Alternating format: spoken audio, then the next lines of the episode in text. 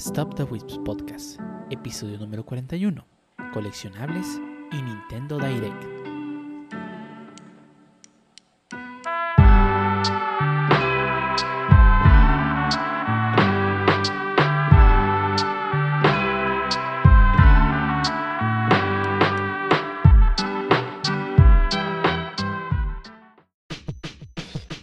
Bienvenidos a Wisps Podcast, episodio número 41, un podcast dedicado a hablar de anime, internet, juegos, manga, desarrollos y más cosas que interesan a los Wisps y el único podcast donde se habla de Nintendo. A veces, no siempre. Y en esta ocasión tenemos a mucha gente reunida en esta sala a punto de hablar de cosas interesantes y de Nintendo. Y empezamos contigo, Ángel, dinos, ¿cómo has estado? Pues bastante a gusto, la verdad, una semana, pues como siempre, con algo de chamba, algo diferente porque empezó a hacer un poco más de frío de lo normal, por cuestiones de, del norte, fríos del norte, y no, no de Torreón, Pencho. Y pues de ahí más, eh, retomé un poco más de Total War Warhammer, la verdad está bastante bueno y sobre todo con la salida que ya viene del 3 a finales de este año. Y jugando a veces con los compas un poco de Warzone, de ahí en más, pues todo, todo tranquilo, ninguna novedad. ¿Y tú, Shutter, qué has hecho de nuevo, aparte de trabajar?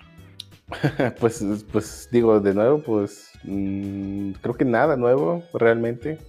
Ah, bueno, no, sí, me, me he estado levantando ya más temprano. Eso es nuevo para mí. Pero ¿a qué costo, Chotero? ¿A qué costo? ¿A qué costo? Pues al buen descanso, creo. Eso no, no, te- te- Nos te- abren el Warzone, nos deja Sí. ahí a media victoria. Bien, bien abiertotes e ignoradotes. No, no. Digo, ni modo, pues llega un momento en el que hay que empezar a... Y La que sigue es mi última. Oye, pero Shoto le acabamos de empezar a jugar. Última mi última dije, ya ganamos, ¿verdad? ¿Ya ganamos, no? Sí, mi última. Más vale que la ganemos, dice. Sí, Sí, no, no. pa- pa- para la otra vamos a tener que iniciar ya como a las 10 para que dure el shuttle, porque si no, si iniciamos temprano, ya para las 7 ya se va a ir a dormir el compa. El Pancho está bien presionado, tengo que ganar en esta porque Choto ya se iba a dormir. Así se la, se la cumplimos. Sí, pero Harvard termina ganando solo. Ah, Eh, no, ese Harbaugh sí nos ha estado carreando bastante bien, eh, digo. ya, sí, sí, ah, ha hecho medio que el. Pancho no dropee el juego, imagínate. Sí, no, no, no. Así de carreados. Pero bueno, pues creo que no, fuera de eso, no he hecho pues nada nuevo. Y pues ya, es todo. ¿Y, y tú qué tal, Ninja? ¿Tú sí has hecho algo nuevo? Eh, nuevo, nuevo, nuevo como tal. No. Pero estuve probando ahora sí los eh, mods para Flight Simulator. Probé ayer el de Guadalajara. Eh, mejora la ciudad de algunos edificios y unas antenas ahí medio raras que agregan el Cerro del 4. ¿Pone choques en López Mateos de casualidad? Eh, no, todavía no están tan avanzados. Ah, Sí. Pero eh, también agregué algunos liveries para, eh, para aerolíneas mexicanas, aunque jal- ese mod que bajé jala medio raro, entonces creo que voy a probar con otro. Que no pinta bien algunos aviones, o los pinta raro. Entonces, pues voy a seguir eh, jugando con los mods de Flight Simulator. Ya que, pues, contenido como que para México, como que creo que Asobo no va a ser en un buen rato. No, no los veo mejorando las ciudades mexicanas, los aeropuertos mexicanos. Entonces la comunidad ya se puso a. Y al parecer, pues sí, sí ha estado haciendo cosas. Hay unas versiones de paga, ¿no? No me equivoco. Sí, hay empresas que se dedican a hacer mods de paga. Pero. Pues es caro. Entre 300 pesos cada aeropuerto, más o menos. Pero. Pues, en fin. Y bueno, también el Direct. Ya hablaremos de ello en las noticias. Y Pancho, ¿qué tal? Te voy a decir, Medenilla, dime que van a sacar un mod del aeropuerto de Santa Lucía. Espero que sí. Con todo y tierra. Sí. Sí, sí. bueno, pues yo bien, feliz porque hubo un direct después de 500 días. Ya, ya, ya no lo merecíamos, de verdad. Y pues no, no hubo nada, sigo viciado en Genshin. A veces juego todavía Trails, el 2, ya, ya que me acabé el 1. Y pues así, ahí, sí- así se consume toda mi semana. No he podido avanzarle a mi Game Design Document, que lo he querido terminar el mes pasado, pero nomás no he podido. ¿Y tú, Harbo, cómo has estado? Ah, bueno, pues últimamente he estado, pues sí, jugamos Warzone, pero estuvimos creando el Ipet Legends, ah, el Lee y el Shotgun y yo sucesivamente y pues estuvo Ah, algo cierto, eso era chistoso. nuevo. Sí, estuvo algo chistoso porque podías linkear, bueno, por ejemplo, yo lo bajé en Steam, creo que Lee lo bajó por Origin, si no me Origin. equivoco, y Shuttle Ya, no ya, sé por dónde, y Shuttle no sé por dónde, total de que Origin. Total de que cuando yo le mandé de inicio la, la una invite a Lee, le parecía, ah, Simón, y en cuanto le daba a aceptar, lo mandaba a descargar el mismo juego, pero en Steam. Because of reasons. O sea, literalmente nadie sabe qué demonios pasó ahí. O sea, está demasiado chafa el- en ese sentido el modo invite. Tuve que agregar su cuenta de EA para vía de poderle enviar un invite o unirme a él sin que le pidiera que descargara el juego nuevamente. Eso sí está muy chafa. Fuera de eso, pues realmente eh, pues, es un juego, pues di- digamos un poco diferente. No puedo decir que no me gustó, pero sí somos demasiado mancos ahí todavía. Sí. Y fuera de eso, también me ya mandé pedir un, un nuevo monitor para la compu. Ahora sí. Y creo que fuera de eso no hice nada interesante, me parece. No, creo que no. Creo que no, realmente. ¿Y usted, jefe Dios, qué tal? Pues nada, ahí esperando a. Bueno, lo único que hice esta semana importante fue pues, el Nintendo Direct, que pues fue el evento de la semana, el evento del mes, el evento del año. No, no es cierto. Pues nada. eh, trabajando duro como un esclavo. Y pues yo creo que es todo por las instrucciones. Vámonos entonces al primer tema.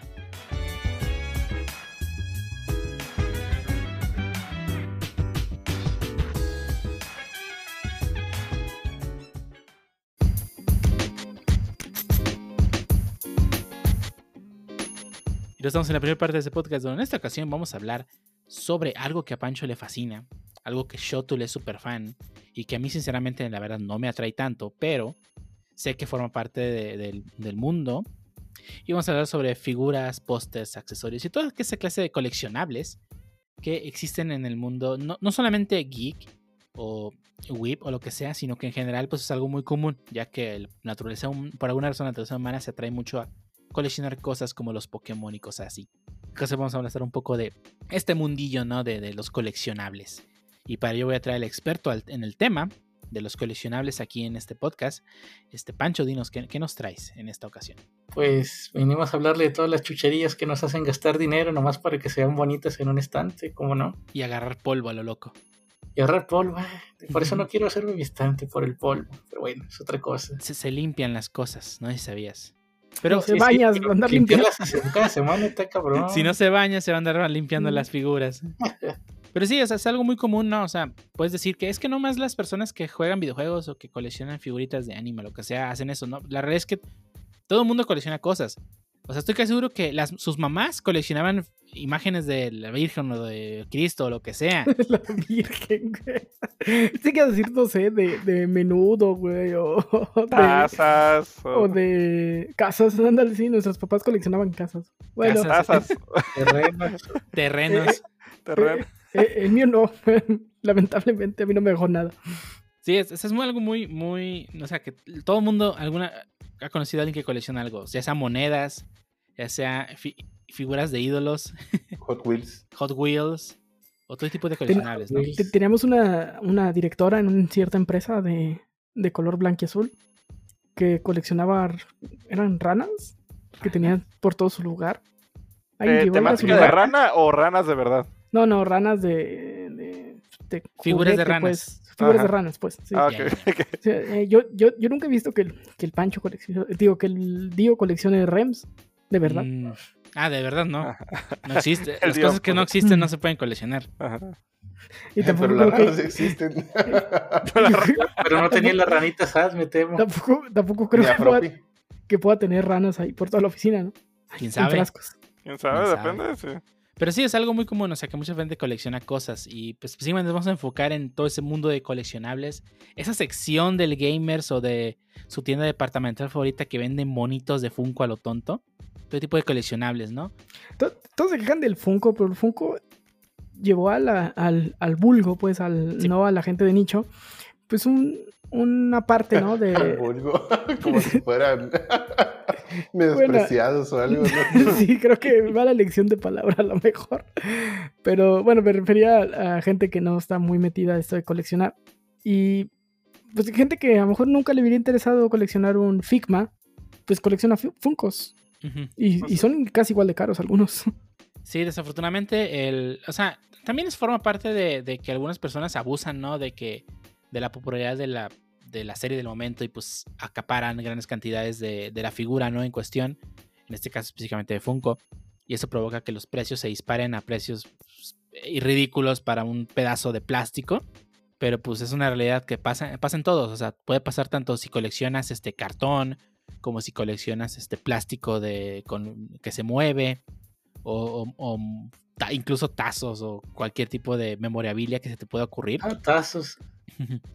Este, puede, puede llegar a pasar esto, ¿no? O sea, acaparar todo el mercado o, coleccionar tarjetas de video, acaparar todo el mercado y pues que este precio se dispare, ¿no? Y, y creo que el Funko ha Ah, causado esto. acaparar bitcoins y papel higiénico, ¿eh? Sí, exactamente. Coleccionar papel higiénico también estaba de moda. O Series X de Star Wars. Sí, y bueno, también habría que hablar un poquito del motivo, ¿no? O sea, ¿por qué a la gente le gusta coleccionar cosas? Independientemente de si sean frikis o no. La, bueno, lo que coleccionen, pues cuál es el motivante, ¿no? ¿Qué, ¿Cuál es el beneficio y cuáles son las consecuencias también en cuestión de, de costos y manutención? ¿Por qué no? Así que, Pancho, ¿tú coleccionas algo? Además de Pokémones. Eh, yo colecciono lo que son los jue- juegos retro, pero son los que son de formato de cartucho. Siento que son de los más sencillos de, de cuidar, a diferencia de los discos y CDs, como serían los de GameCube y Wii. Tu Nayuta no Kiseki piensa diferente, ¿eh? Ah, es que si los usas, se gastan y, te, y pueden echarse a perder en cuanto un cartucho lo usas y no pasa que raspes un poquito la- el sticker o, o el mismo O sea, se carcasa del cartucho en sí. A mí me gusta coleccionar esos tipos de juegos y las consolas donde pueda jugarlos. Y pues la mera verdad lo que me motiva a mí para coleccionar al menos este tipo de, de, de- de cositas es que son cosas que me gustaron y que yo conocí mediante la piratería, emulando en mi PC, mi emulador de Advance, Hmm. el Visual Boy Advance, como no, y bajando juegos de internet, y pues me gustaron y pues digo, no, no, no estoy a tiempo para retribuirle comprando al, al desarrollador, pero pues sí al menos tenerlo así como para, ah, mira, este juego yo lo llegué a jugar, está bonito, Yo me lo llegué a piratear. chido. Pero si un vato random de Mercado Libre. sí. Ay, sí, sí, se inflan excesivamente los precios en juegos retro. Los juegos de Pokémon, los de Nintendo 10 no los encuentras por debajo de mil pesos con cajita. Los. Game Boy Advance no están por debajo de 500. Es, al menos en este nicho, es- lo- Pokémon está súper infladísimo. Sí. Y también los juegos que se consideran los chidos, dígase Castlevania, Mario, Metroids. Todo lo que es mainline, al menos de Nintendo, está súper inflado en el mercado de cosas usadas. Y, llega a niveles ridículos, porque, o sea, entiendes que juegos como, por ejemplo, Little Samson del, del NES, que es un juego que sacaron como 100 piezas y que es muy, muy difícil encontrar porque de verdad no hay, y porque salió, como salió los últimos de la vida útil del NES, pues nadie lo compró y pues por eso casi no hay en el mercado. Entiendes que está a un precio excesivo porque pues es un- una pieza que en verdad no, no había. No existen muchas piezas, copias, perdón. En cambio, por ejemplo, un, un, un Mario, de, un Mario, un Zelda, o sea, ¿por qué los dan a precios ridículos? Incluso Pokémon, siendo que es un juego que se vendió a, niveles ridículos. O sea, me, me- me ha pasado aquí en, en México que, o sea, yo sé que en Japón, y voy a hablar de nuevo de, mi serie, de una de mis series favoritas, Monster Hunter, o sea, Monster en Japón los puedes encontrar a un dólar porque es- la cantidad de copias que vendieron es ridícula y hay tantos que pues no tienen valor realmente los usados. Y, y, y por qué aquí, siendo que Pokémon también es un juego que se vende demasiado, se vendió demasiado en su momento, le suben tanto el precio únicamente por ser Pokémon? O sea, no, no hay una, no hay una relación este, eh, oferta-demanda, porque realmente Pero las personas... Ahí la gente que lo vende sabe lo que está vendiendo y sabe que la gente lo va a comprar. Sí, exactamente, pero, o sea, es, hay tantas copias que realmente la única justificación es, pues lo voy a vender al precio que yo quiera, no realmente porque no haya copias. No es que sea, no es que sea el Nintendo. ¿cuál es? Nintendo World Championship. No, exactamente. No es que sea el Nintendo World Championship que pues, no hay, casi no hay copias. O sea, no, o sea, venden un, un Pokémon que en su momento vendió una cantidad ridícula de copias. Sí, creo que ha habido un gap de región a la hora de coleccionar en cuestión de accesibilidad y, bueno, accesibilidad en cuestión de precios y distribución, donde se aprovechan pues obviamente de la región. Y Ujú. creo que México es un claro ejemplo. E- específicamente, yo no, bueno, yo no soy muy coleccionador, pero sí ha habido cosas que sí he querido comprar, pero se me hacen ridículamente caras y que termino buscando en Amazon Japón. O sea, se me hace bien extraño que no solo la, lo que determine, o bueno, el cómo se define la calidad de bueno, medio y muy bueno o like new, es bien diferente entre México y Japón. Eh, obviamente es al- un factor algo cultural, pero la discrepancia entre uno y otro es abismal. O sea, un buenas condiciones aquí es, pues mira, no está todo mugroso, no está lleno de pegamento y funciona. Cuando allá en Japón en buenas condiciones es, no manches, tiene manual, tiene caja, tiene todo, está un poquito desgastado aquí, pero es poquito y por eso está en buenas condiciones. O sea, es bien, bien diferente el, el concepto y, y además los precios. O sea, un, algo en buenas condiciones es muchísimo eh, más barato en Japón, aunque tenga mucha mejor calidad que en México. Y eso está pues, bien chafa. O sea, te sale más barato algo importarlo desde otro país que comprarlo en tu localidad, a pesar de que pues ya se había exportado a granel aquí, ¿no? Aquí en México. Y pues es un parte de, de abuso de la gente que, que acapara, ¿no? O sea, creo que hay muy pocas personas que tienen, eh, o bueno, hay muy pocas tiendas que tienen variedad de artículos como para coleccionar, al menos en la parte de videojuegos, diría yo, aquí en México Yo- o yo creo en que- la ciudad. como comentó tanto pues Pancho como Medinilla también, que el hecho de y Dio es mucho de la oferta y la demanda. Pues no lo, o sea, por desgracia aquí tenemos un mercado que pues, o sea, cuando empieza a escasear algo, o sea, tienden a mucho aprovechar el momento de, ah, ok, casi no hay, o mucha gente está buscando este producto, pues sobrevaloro los precios y el que realmente lo quiera, pues ahora sí como dicen, pues que gaste de más por un, o sea, como muchas veces es más el valor emocional que realmente el, el, pues, lo que te va a dar, o sea, o lo que costaba eh, en un inicio, pero pues por desgracia es- es- ese es el, pues el factor de cuando empiezas a coleccionar algo o adquirir cosas que pues tú quieres tener, muchas veces los compras más por ese tipo de factor que es el hecho de, ¿sabes qué? Pues deseo tenerlo y pues estoy dispuesto a pagar cierto X precio, pero pues sí, por desgracia aquí sí se ve, igual creo que es en todos lados, pero en algunos lados se ve más que en otros. Sí, o sea, realmente nomás están abusando por porque saben que alguien lo va a comprar y realmente no tienen un valor. O sea, no se basa en un valor de oferta-demanda. Eh, digo, una forma de. un- un producto que es muy común, que sí se basa mucho en la oferta y demanda, es claramente el mercado de los stocks, es de, los, este, de las stocks que todo el mundo conoce, que son las cartitas de Yu-Gi-Oh!, de Magic, de Pokémon, que funcionan exactamente que igual que un mercado de valores. Eh, si la carta es realmente usada en el meta y se está buscando mucho y tiene una rareza alta, claramente la carta va a costar más dinero. En cambio, si una carta es poco buscada, nadie la, nadie la ve, eh, que se juegue mucho, pues no va a costar realmente mucho dinero. Y ahí sí realmente se ve que hay una oferta y demanda, cosa que muchas veces con los productos de ese tipo, este como son videojuegos, pues realmente no obedece a una ley de oferta y demanda, sino que simplemente las personas ponen su precio y, y ya, se acabó. O hasta diría que se ponen de acuerdo. Digo, creo que ya habíamos hablado un poco hace tiempo. bueno, un poco acerca de esto hace tiempo en otro podcast. Pero pues sabemos que muchas veces esos lugares pues, tienen de conocidos a los otros locales y pues hacen una especie de mafia ahí extraña donde lo pues, se ponen de acuerdo con los precios, ¿no? Así ¿Eh? que vas, vas a un lugar y ahorita oye, te lo consigo. tienes el Mario, Ah, el sí. Mario Odyssey. Sí, sí, sí, ahorita te lo consigo, Iván, y te lo traen y te dan al mismo precio que el otro tipo que te lo quería Sí. vender. Me ha tocado que a veces hasta más barato, ¿eh? Ah, a mí Pero- nunca me ha pasado. Dale, quítale 100 baros para que ya se lo lleve. Que Sí. si tan solo todo se moviera como el mercado de valores del, del cartón, creo que otra cosa sería.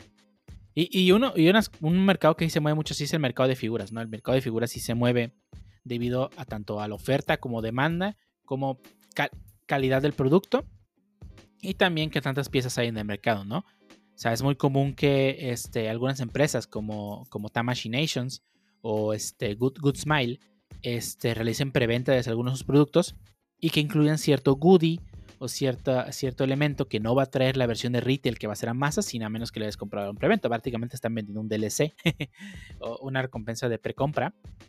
Y muchas veces este, este, probablemente la figura eh, no sea tan cara o no tan difícil de conseguir. Lo que es difícil de conseguir es ese goodie que traía este, como preventa, ¿no? Como pre-order bonus. Y se da muy, muy común este, encontrar figuras a buen precio, bien cuidadas y todo pero luego encuentras la misma figura en otro lugar a un precio más alto, pero es porque trae específicamente ese ítem, ¿no? Ese, ese coleccionable que no va a tener la figura de retail. Sí, y yo creo que también eh, pues van a un punto pues muy natural del ser humano de pues sentirte diferente. Es que son dos factores. Uno, el sentirte diferente de, ah, solamente yo lo tengo. Y pues superior en cierta forma. no, más, más bien no ataca a, ese punto, ataca al, al miedo de, de perderte algo, ¿no? Ah, Fear of Missing Out. es exactamente, el Fear of Missing Out. Es, este, es, muy común y, actualmente muchas este, series de televisión y películas abusan de ese, ese feeling ¿no? que, te, da de que es que no lo estoy viendo y me lo voy a perder. Eh, eh, eh, a, pesar, de que realmente no te interesa, pero, es que me voy a perder la serie y no voy a poder hablar de la serie nueva. Ah, es que si no veo Tagan no voy a poder hablar con las con las personas que conozco de Attack on Titan, o no voy a poder ver Breaking Bad. O, exactamente, o sea, que muchos juegos. de hecho, no, necesariamente. Ajá, no necesariamente Genshin Impact, sino más bien todos los juegos de móviles. Ajá. El juego de todos los juegos de gacha de móvil se abusan de esto, ¿no? O sea, es que ya está el banner de tal, y que si no tiras en esta, específicamente esta semana, no te va a salir y probablemente te pierdas este personaje y nunca más le puedas tener acceso a él, ¿no? Sí, también tomemos en cuenta el hecho de, creo que es una necesidad humana también el de tratar de completar las cosas. Eh, y pues tanto así que, o sea, Pokémon, su franquicia creció de una manera pues inimaginable, o sea, con el puro logo que decía, atrápalos a todos. O sea, la cachemol. Sí, exactamente. Pero mira, aquí hablando de Pokémon, Pancho, tú que eres experto del Missing Out, ¿qué nos puedes decir de eso? Del marketing y del juego y de todo. Oh, sí, parte dos veces el mismo juego porque no vaya a ser que no tengas ese mono que, que nomás sale ahí. Sí, Pokémon definitivamente es Fear of Missing Out. Digo, diversifican tanto su, su variedad de cómo obtener a las, a las criaturas que pues yo al menos yo intento, si hay una forma de obtener una cosa, pues yo voy a buscarla aunque me cueste dinero. Me pasó varias veces. Me pasó más reciente con Pokémon Go donde donde por miedo de perderme un Pokémon solo porque tiene una habilidad rara, pues fui a jugar Pokémon Go, salí a la, a la esquina, fui por mi Poképarada y obtuve lo que, lo que, lo que quería, simplemente porque había un, un, Pokémon que solo tenía esa habilidad y pues no, podía no tenerlo. O sea, imagínate, hizo salir a Pancho de su casa a buscar ese Pokémon. Y muchas veces también pasa con otras formas de obtenerlo, ya sea teniendo los add-ons físicos como el Pokewalker, el, el Pokémon Go Plus pasa lo mismo. Te, te condiciona una, criatura con una variable diferente y pues ahí vas. Esas famosas ediciones de coleccionista que traen la caja con otra portada, trae la caja metálica, que trae el ah, soundtrack, que trae la figura, que trae el amiibo, que trae bla bla bla, el libro de arte y bla bla. y, y ese es el miedo, ¿no? Es el miedo de missing out. Ay, es que si no compro edición de coleccionista, probablemente no pueda conseguir el amiibo. Y luego vas dos semanas después y te encuentras todos los amigos ahí en oferta porque no se vendieron. Pero Pokémon hizo algo interesante ¿eh? con ese miedo de missing out, logró sacar a los whips a la calle. Ah, sí, sí, sí. Ahora que haga uno que haga que los whips se bañen y ya. bueno, ya está. Algún día lo voy a ya, ya, está haciendo el Pokémon Sleep, ya los va a hacer dormir. Pokémon Bat, ya, ya me veo. Hoy me bañé siete veces, ya conseguí el ítem. y no me salió el ítem, me voy a bañar de nuevo. ah, sí, sí. aquí lo escucharon primero, Pokémon Bat. Pokémon, el Pokémon Day by the way, chance lo anuncien. Eh, o, a lo mejor ya anuncian el Pokémon Sleep ahora que ahora sí me ayuda a dormir con Pokémon. ya para tener un horario de, sueño normal. para que Shoto no nos regañe. No, no, ¿por qué los voy a regañar? Que no dormimos bien. Eh, bueno, sí, es ese miedo de, Missing Out. Si entre sus cosas ahí de coleccionista sí se encontraron un Championship, Nintendo Championship dorado, Nintendo World Championship dorado, está evaluado en 20 millones 445 mil 298 pesos. Pero el puro cartucho o con todo y caja o bien cuidado. Es que también hay Creo tiers, que sí, ¿no? eso afecta mucho, ¿eh? Es- no, el World Championship no tiene caja porque es un. Es un premio, tienes razón. Era ¿Un un premio? Digo, así el cartucho. Y pues sí, obviamente tiene que estar en excelentes condiciones. Sí, me recuerda mucho que, que luego salen las notas amarillistas de, ah, es que si tienes este cartucho probablemente vaya, valga mucho dinero. Ahora que se vendió un, un Super Mario, el, el Super Mario 3 a una buena cantidad de dinero. Y era porque pues, realmente la caja, eh, era porque era la, la de las primeras ediciones que sacaron en América que tenía el número 3 del lado equivocado de la caja. Ah, sí vi esa noticia. Y, y- y- y estaba en perfecto estado, por eso costaba tanto. O sea, realmente si tú tienes un, un Super Mario ahí que está todo golpeado, probablemente está, está borrada la etiqueta, realmente no va a costar mucho Sí, dinero. va a costar- todo rayado, que diga. Super Mario Bros. pintado con marcador, no, ese ese no vale. Mayoras más pintado con, con, con Luego, pintura. El World Championship nomás hay como 20, ¿no? Ese sí no se crearon más. Bueno, ni siquiera hay 20, ya no debe haber 20. Hubo 20 en- cuando. Ajá, crearon. exactamente. Cuando produjeron, produjeron únicamente 20, hay únicamente 20 en existencia y de esos 20, quién sabe cuántos queden. Porque si tienes un World Championship eh, gris, ese no vale nada. Sí, o sea, vale lo que cualquier otro cartucho de, su- de Nintendo, este, pues, depende de qué tan cuidado esté, ¿no? Si está bien cuidado, pues igual vale dinero, pero no te va a costar lo que te costó originalmente, ¿no? E- y, y son esos, esas pequeñas joyas, ¿no? Que, que, que por X, Y, Z razón agarran un valor. O sea, no es porque realmente tengan valor por solamente existir, sino por todas las circunstancias las que pasó. Ahí está el caso de, de- de- los cómics, ¿no? Que fue este boom en los noventas de portadas variantes y que no sé qué tanto, y que el X-Men 1, que, que mayor cantidad de copias vendidas y bla, bla, bla, bla. Y que todo el mundo creía que, que si comprabas 200 copias del, Marvel, del X-Men 1 o del Spawn 1, te iba a hacer realmente rico dentro de algunos años. Y pues la verdad es que no. O sea, los cómics que en verdad valen mucho dinero, como son el Action Comics donde sale Superman, que es el 17 si no me equivoco, o es el 1, no recuerdo. Y el, y el Detective Comics donde sale Batman, pues realmente valen mucho dinero, no porque, no porque sea el número uno de algo, sino porque todas las circunstancias que pasó para que no existiesen muchas copias en buen estado. Pasó antes de la guerra, de la Segunda Guerra Mundial, mucho de este papel, mucho de estos cómics realmente era en aquel tiempo y de hecho hoy en día se siguen considerando pues realmente entretenimiento desechable y, realmente lo leías y lo tirabas y, o se reciclaba o lo que sea y muchos de estos cómics fueron utilizados pues para, para convertirlos en otras cosas para mandarlos a todas las personas que estaban en, la guerra, ¿no? O sea, es- reciclaban los cómics y los utilizaban para hacer papel de baño, no sé, y los mandaban a, al campo de guerra. Y por eso muchos de estos no, no sobrevivieron. Y los cómics realmente valen tanto dinero, no solo por la aparición de Superman, sino también porque realmente no hay muchos que queden eh, enteros. No, es el y que le creo crea que el tiene verdadero mayor, valor. también la importancia de que, o sea, pues como no era muy famoso o, o fue una de las primeras apariciones, o sea, y el hecho de comprar un cómic, como dicen, hoy en día que sea la edición número uno, o sea, tal vez no tenga tanta relevancia como los anteriores, porque era realmente la primera aparición de ese personaje. Ajá, y pero, o sea, o sea, el punto es que no, no es realmente por la primera aparición del personaje, sino porque todo lo que tuvo que pasar para que esa copia siga viva hoy en día. Por eso. O sea, yo puedo. no, muchas No, y personas que también toma en cuenta que, que la serie se hizo famosa, o sea, porque si puedes tener algo de, pues, o sea, como dicen, si no existe un mercado, no importa que... Bueno, pues, sí, tam- también, o sea, el Superman 1 y el Batman, el primer cómic de, Bat- de Detective Comics, pues valen dinero también por Batman, pero también si encuentras algún cómic de alguna otra serie de aquel tiempo, pues tampoco va a costar poco dinero, ¿no? Porque realmente sobrevivió a todo esto. pues, sí.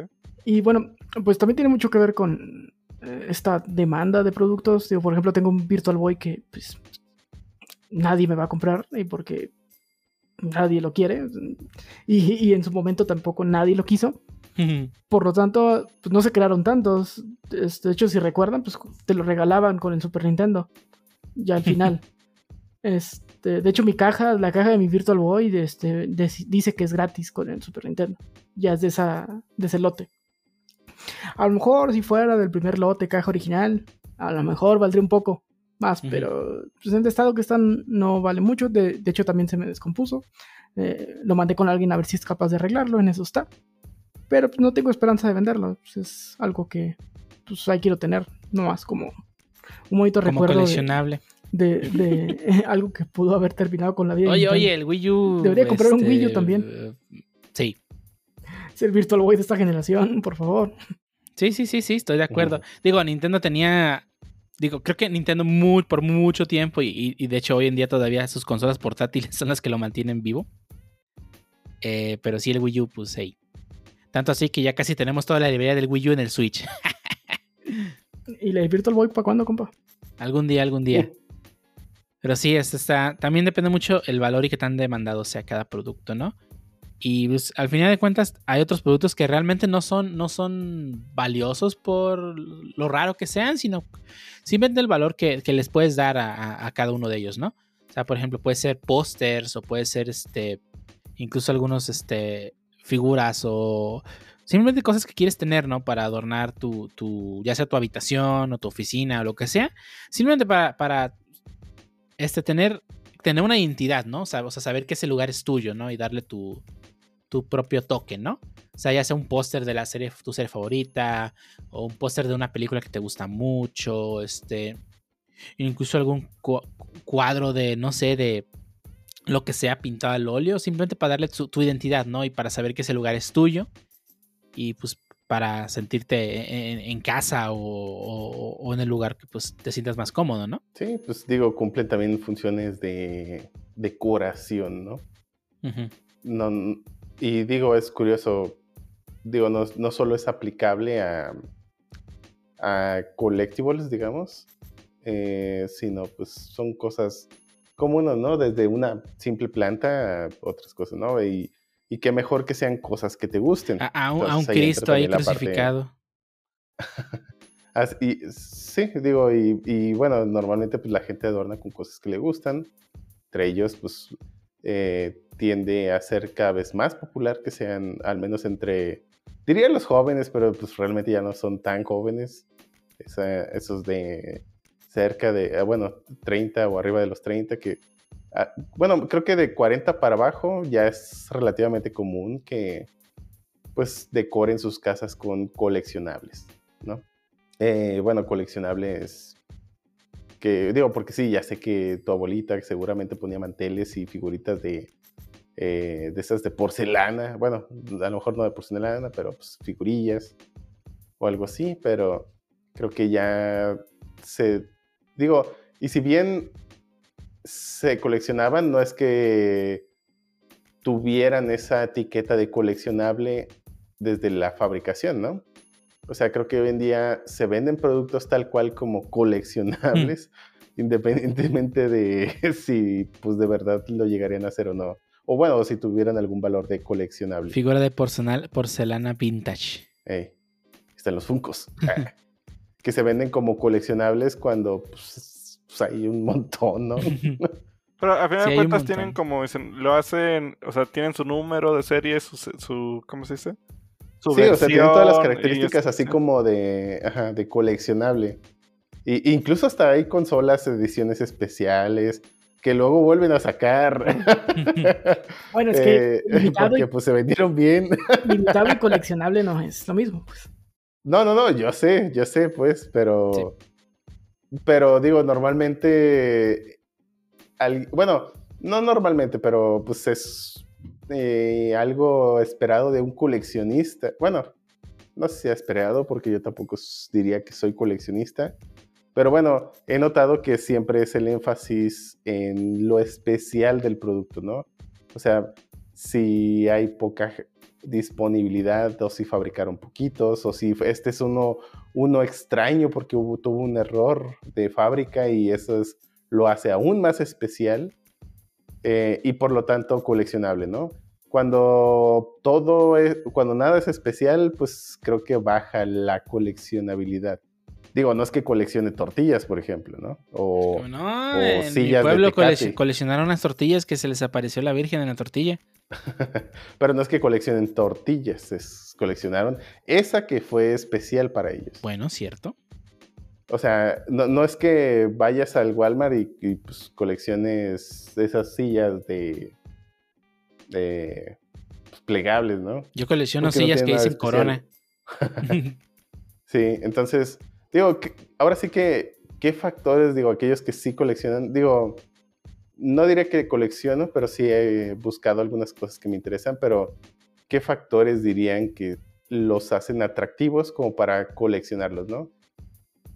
Y bueno, yo aquí me apunto con algunas cosas que sí he querido comprar, que se supone son coleccionables, pero realmente no me importó tanto lo coleccionable, sino pues lo bonito que estaba, ¿no?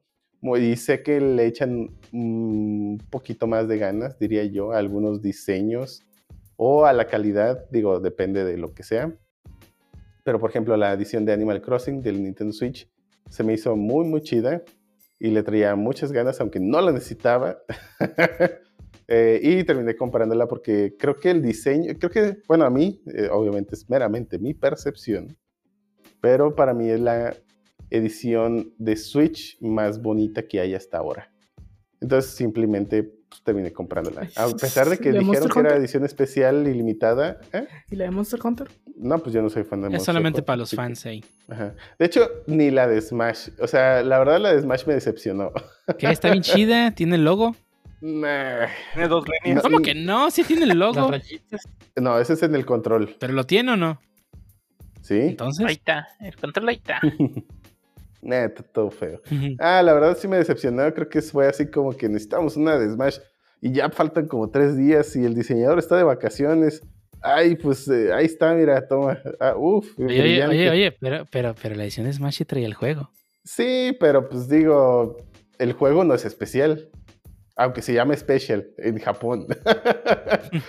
pero, pero bueno, ese, ese no es el punto. El- en sí, la edición o lo que tiene, pues no, bueno, el juego en sí que te dieron con la edición especial no es especial. Es el Special, pero no es especial. También tomemos en cuenta un factor que creo que es muy importante, es el motivo de la compra. Yo creo que una cosa es muy diferente, ta- o sea, hacerlo con la intención de coleccionarlo, que muchas veces no, mucha gente o sea, lo adquiere sin darle uso, simplemente por el hecho de tenerlo, y al contrario, o sea, si lo compraron con la intención de coleccionarlo, menos uso le dan o le dan un uso nulo para pues que no se desgaste, como dicen. Bueno, no sé si vas a comprar una consola eh, Nintendo Switch y no la vas a No, no, no, usar. por eso, o sea, con la intención de no usarla, Eh, ¿no? En el caso de Choto, lo que me refiero es eso. Yo creo que él adquirió, pero no con el motivo de que, como dicen, ah, quiero tenerla por coleccionarla, sino más bien por el gusto de tenerla. O sea, porque, como dicen, le va a seguir dando uso, seguramente se le va a rayar o algún momento, o sea, pero no la adquirió con la intención de, ah, la quiero guardar para que en un futuro, pues, saber que tengo esta, este, esta consola de Switch con esta versión. Bueno, según yo, o no sé, Choto. No, bueno, yo, yo solamente la compré porque pues, está bonita y no, no hay ninguna otra consola edición Switch, bueno, no hay ningún otro Switch de ningún otro color que se me haga tan bonito como esa combinación que decidieron. Además de que se me hace muy especial el docking. Creo que no hay un docking donde total, bueno, creo que es solo el de Mario ahora. Donde También el de Dragon Quest estaba todo adornado y también el de Diablo y el de Monster Hunter ahora que va El de, el de- el de. Diablo era negro. Pero tenía el logo de Diablo. No, de hecho ni siquiera me dejaste terminar. Iba a decirte el Ah, de- ¿te refieres al a que cambie el color? Sí, totalmente el color. O sea, ok. Bueno, ahí sí, el de Dragon Quest creo que sí es azul eh, y el de Mario pues ahora es rojo. sí. Ajá, yo el único que he visto que donde literalmente le cambian todo el color es el de Mario. Y no he visto la edición de Dragon Quest. Quest. Ajá. Es azul. Ah, y, y bueno, y está este que es el de Animal Crossing, donde no solo le cambiaron todo el color, sino pues también tiene ahí sus motivos de lo del Animal Crossing, ¿no? La verdad se me hizo pues muy bonito. Y digo, creo que el de Mario también está chido, pero para mí es, creo que el Animal Crossing fue la primera edición que vi que dije, esa sí es una edición especial, ¿no? Aquí voy a tirar mis dineros. sí, exactamente. Y fíjate que, que- que Nintendo no es, no es ajeno a sacar ediciones especiales que estén interesantes, ¿no? O sea, ahora con Nintendo Switch creo que ha estado muy reservado en cuanto a sacar ediciones especiales. Pero, en- y también en el 3DS también estuvo muy reservado. Pero pues antes de eso puedes encontrar muchas ediciones especiales. O sea, puedes buscar la cantidad de colores que hay del, del Game Boy Color o del Game Boy original. este, Aunque bueno, el Game Boy Advance. Color salió, o sea, no es que fueran ediciones especiales, desde que salió el Game Boy Color, desde el puro anuncio ya habían dicho que iba a haber varios colores. O sea, y era parte de la campaña, o sea, el Pero es que color también está, que por ejemplo, la- las ediciones de Pokémon, las ediciones de varios juegos. El, el, el, el GBA, de hecho, creo que es el que más tiene. O desmi- desmiénteme, Pancho, si me estoy equivocando. Pero pues el Game Boy Advance tiene muchas. Y sobre todo el- la versión, la versión SP, SP ¿no? El SP creo que es el que más tiene. Tiene bastantes ediciones. Y, y ahí fue donde creo que Nintendo sacó más ediciones especiales.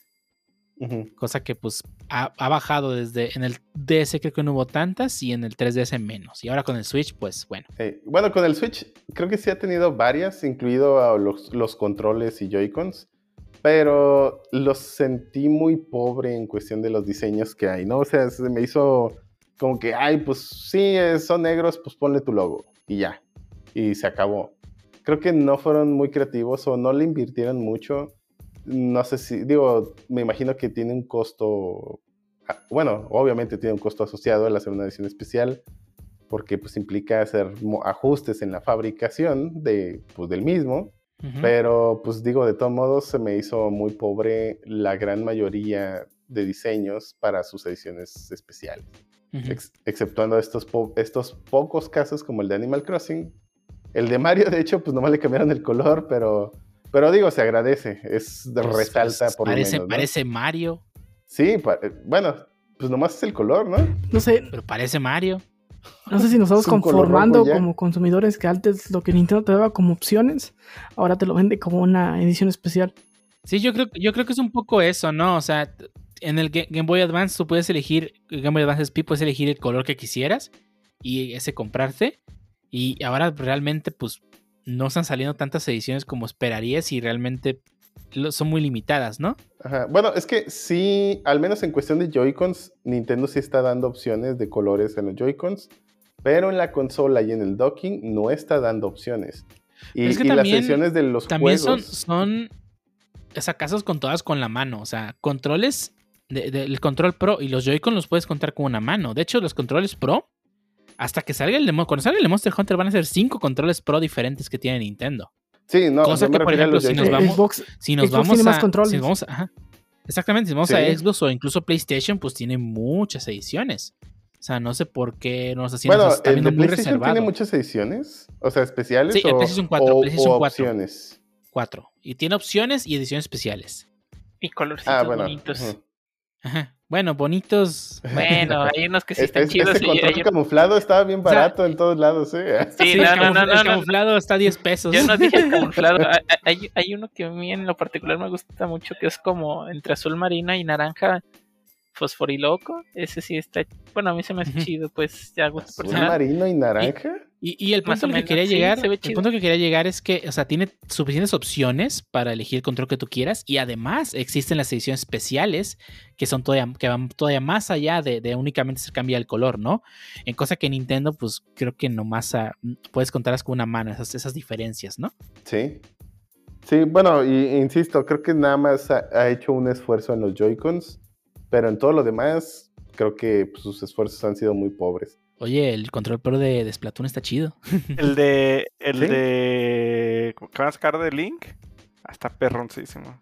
De hecho, ajá, e- esos Joy-Cons de Lynx también están chidos. El control de Smash sí se me hizo bueno. Además de que creo que en, en- en esos diseños se ha tenido mejor diseño, o bueno, diría yo, esfuerzo en el diseño de los controles Pro que en las consolas. Y eso que la consola debería de ser algo más premium, porque pues es más caro y es algo que vas a comprar menos. No, no, no veo por qué debería de... Vas a Cada, comprar cada menos. año, pues ya año tiene una. tres. ¿Cuántas has comprado? ¿Has comprado tres? Cuatro ediciones especiales. Pero sí, o sea, creo que realmente no, no le están echando ganas y pues creo que antes hacían más, ¿no? Ya falta Sí. ver qué, qué hace esta generación, este, también este PlayStation y, y Xbox. Digo que sé que van empezando, pero también, digo, creo que de PlayStation realmente no se notó porque salieron como cuatro ediciones especiales aquí en América, en Japón sí hubo bastantes, pero de Xbox creo que es el que menos ha tenido también, ¿no? Ediciones especiales. O sea, creo que recordar la de Master Chiefs, Chief, la de Gears y Creo ya. que en el 360 sí tuvo varias. Entre ellas una edición de Star Wars que se veía muy chida, creo. Ah, sí, sí, sí la recuerdo que parecía Artudito, ¿no? Ajá, exactamente. Sí, se fue. Estuvo. De hecho, la verdad es que tuvo muy buenos diseños eh, el Xbox 360 en ediciones especiales. La verdad sí le echaron ganas y, y específicamente esa edición eh, dio mucho de qué hablar en internet porque estaba muy, muy bien hecha, ¿no? Sí, así es. Pero bueno, volviendo un poquito más al tema original, y hablando acerca de lo que sí coleccionamos y de lo que nos interesa coleccionar y sobre el por qué lo hacemos, también está la parte de cómo mantienes toda tu colección. Hay quienes usan estantes, hay quienes los guardan en una caja, pero normalmente creo que el objetivo es exhibirlo, ¿no? Que presumirlo ante tus visitas de, oh, sí, mira, mira nada más este cartucho dorado en perfectas condiciones. Ya viene que no puedes tocar. Eh. Estante en su caja original. Hey, sí, estante en su caja original.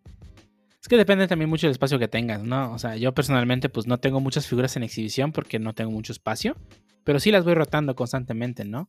Este, pues para ir cambiando la, la... cómo se ve, ¿no? Y, y, y exhibirlas la mayor cantidad posible.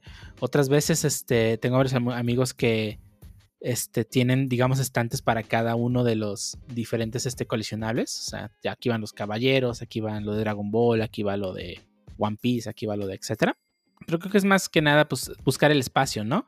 Porque no puedes agarrarte exhibiendo todo porque realmente no tienes tanto espacio. O sea, o tienes libros, o tienes mangas, o tienes este, juegos. Sí, tengo libros. O tienes juegos, o tienes algo que, no, eh, eh, que poner en los estantes y pues realmente no hay tanto espacio, ¿no? Y tienes que empezar a, a ir este, pensando cómo acomodar las cosas y hacer maravillas ahí para que se vea decente, ¿no? Y, más que nada, no solamente por, por, digamos, ah, mira, es que tengo esta figura y hay velas cuando venga alguien, sino más bien para pues, darle una identidad, ¿no? También a tu, a tu casa, a tu cuarto, a tu oficina, lo que sea, y pues que se vea que, que es tuya, ¿no? Sí, así es. Y bueno, es que también implica un esfuerzo, ¿no? El, por ejemplo, tú los, las rotas, ¿no? Pero significa guardarlas, eh, cambiarlas, ponerlas, eh, hasta limpiarlas. Claro, claro. A mí claro. pinchar, pero tengo todos mis cartuchos en un cajón. Y no puedes el cajón? Pregúntame. Sí, no, no puedo presumirles el pancho. ¿Para qué, para qué los coleccionas si no puedes...? O la caja de controles, oye, no se ensucian ahí, ¿eh? la caja de control. De cables Sí, sí, cables, cargadores, este HDMI o lo que sea que tengas ahí en la caja. Ah, sí, colecciono cables y, tornillos de, de mobos. Cucharas. pero, pero bueno, creo que pues sí, son muchas cosas que hay que tomar en consideración, pero pues depende del objetivo que tengas. Lo que sí he visto algunos, digo, pero pues involucra mucho más esfuerzo, y eso es lo que he visto más bien en... Eh, bueno, lo he visto obviamente en tiendas, pero de los que tienen su colección y que ya están más dedicados a su colección, son los dioramas. La verdad se me hace bien chido, pero pues sí requiere espacio y obviamente pues, dinero. un esfuerzo extra y dinero. Bueno, fíjate que lo del dinero. ¿Dinero pues, para tener una casa para ponerlos?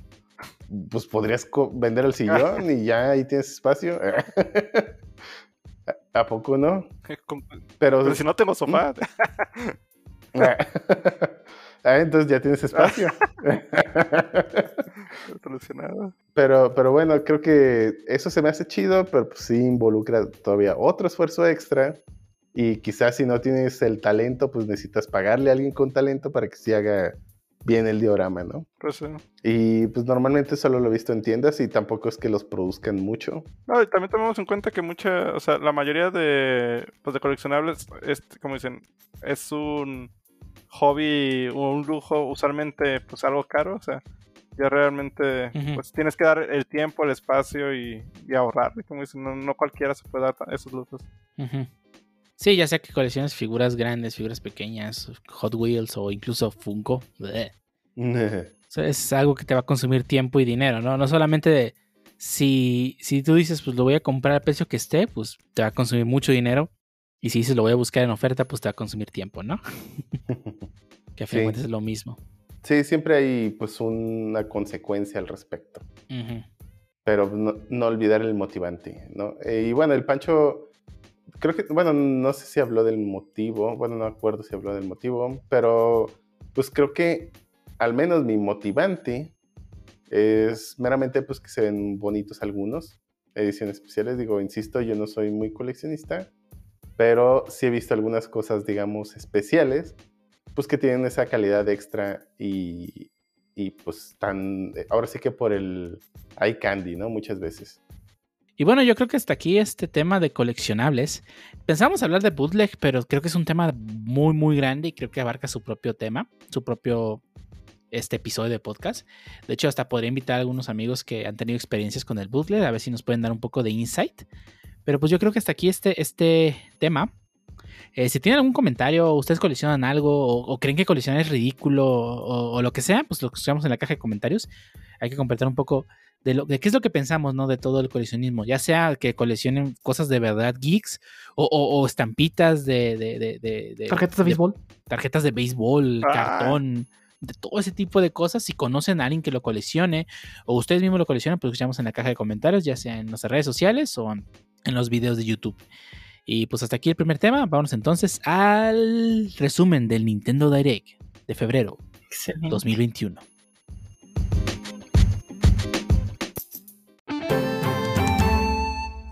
Y ahora estamos en el resumen de Nintendo Direct, digo, la sección de noticias de esta semana. Y como siempre, traemos todas las noticias de lo pasado esta semana. Y pues al parecer no pasó mucho porque Nintendo se acaparó todos los focos. Ya que pues salió después de mucho tiempo de estar sin ningún Nintendo Direct, ya nos trajo algo de noticias. Pero empezamos con la primera noticia de que de hecho la tenemos este de el pasado viernes, mismo día que se graba eh, el podcast, pues fue el inicio de, la BlizzCon, así que pues vamos a traer el resumen de un poco de lo que presentaron en, el primer día de BlizzCon. Obviamente, pues, si nos están escuchando el lunes, ya pasó el evento, ya saben lo que presentaron. Y pues probablemente presentaron algo que no sabemos y que no vamos a poder decir en este podcast, pues ya lo resumiremos en el próximo. Entre las cosas que presentaron fue pues, una nueva expansión para World, of Warcraft Classic, para todos aquellos jugadores del modo clásico de WoW, así como pues, la nueva una parte de la nueva expansión de la historia de, este...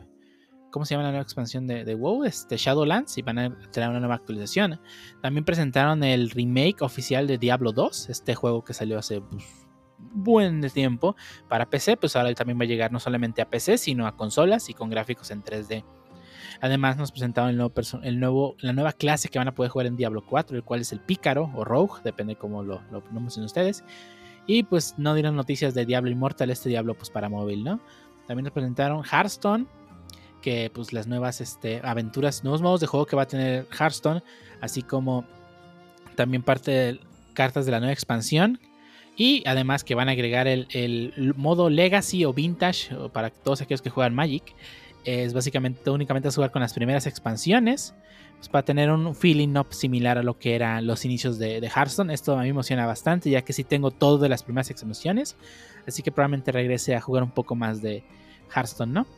También nos presentaron un poco de, de, de todos los juegos de, de, de, de los cosas que van a tener eh, en los días siguientes, un poco de Overwatch, un poco de Heroes of Stone, etc. No nos presentaron así, digamos, ah, es que esto vamos a tener, sino va a venir todo eso. Digo, desafortunadamente, pues grabamos el mismo día que empezó, así que no vamos a ver más noticias, pero creo que eso es lo más relevante, ¿no? Que, que, trajeron a la mesa y pues a ver qué otra cosa, qué otra cosa liberan, ¿no? No va a haber pues producción como la vez que nos corrigimos la noticia. Em, espero que no. De aquí ya estoy diciendo que no está completa la noticia. Ah, bueno, Digo, a final de cuentas, pues es el primer día de la BlizzCon y pues quién sabe más que nos vaya a presentar, ¿no? Pero pues a ver qué, hace Blizz, Blizzard, pues para mostrarnos más cosas y pues empezar a traer más público, ¿no? A ver si le, los juegos que les interesa a la gente. Pero bueno, y, hablando de entonces de problemas, ah, cabrón, problemas. A ver, mi niña, ¿qué nos traes tú? Ah, pues sí, eh, la semana pasada fue Twitter contra México y ahora va a ser, al parecer, Facebook contra los australianos, aquellos que viven con canguros y de cabeza. Eh, pues bueno, al, parecer Australia metió una ley en la que eh, los creadores de contenido de Facebook tienen que ser remunerados por Facebook por crear este contenido. Y esto incluye, por ejemplo, canales de noticias. Los canales de noticias, pues como todos sabemos, ponen noticias en Facebook. pues para que tú visites su periódico o compres sus periódicos físicos, si es que alguien todavía compra esas cosas. Eh, bueno, sí, a mi hijo le pidieron algo en el kinder que tenía que ser con periódico y fui al Oxxo a comprar un periódico, no sabía ni cuánto costaba ya. y me vieron raro, así, seguro se va a llevar eso. es que necesito limpiar los cristales. a, ver si no te, no te demandan con la policía para escribir una nota de rescate con recortes de periódico. Ya es- No, el, el, el- el compa acabo de lavar el carro y la neta, pues lo deja más chido. Buscaba el de, bu- buscaba el de Publisorpresas. güey. No había. Ahí están las solo ofertas. Por- Porque, porque hu- hubieras manejado un ratito a ver si te encontrabas uno de Pulimetro y boom. Eh, No, no, no. No, que- eh, el- en las Guadalajara y el solo ofertas no fallan. ahí estaba el informador en 10 pesitos. pues Dime dije, que no pues, aquí. compraste el de la nota roja o alarma. No, no. Era para- No se iba a ver bien el, el tarro de mi hijo forrado con ahí. Fue a, la, fue a la tienda y le dieron pan. No, no, no, no Ay, aguantó no. tres balazos en la cabeza. Que fuera Ay, no. asada o quemado en Lázaro Cárdenas y ya. El vato Ah, que no. le disparaba que todavía tenía placas, ¿no? hombre? Bueno, regresando a la noticia, pues bueno, el, eh, eh, Facebook va a ser obligado a pagar a los portales de noticias que, a- que pues creen contenido para Facebook. Y bueno, pues Facebook respondió, ok, no les pienso pagar a nadie, no more news for you. Y pues bloqueó a todos los sitios de noticias. Entonces, si entras a Facebook eh, como australiano, pues ya no vas a ver noticias en tu feed.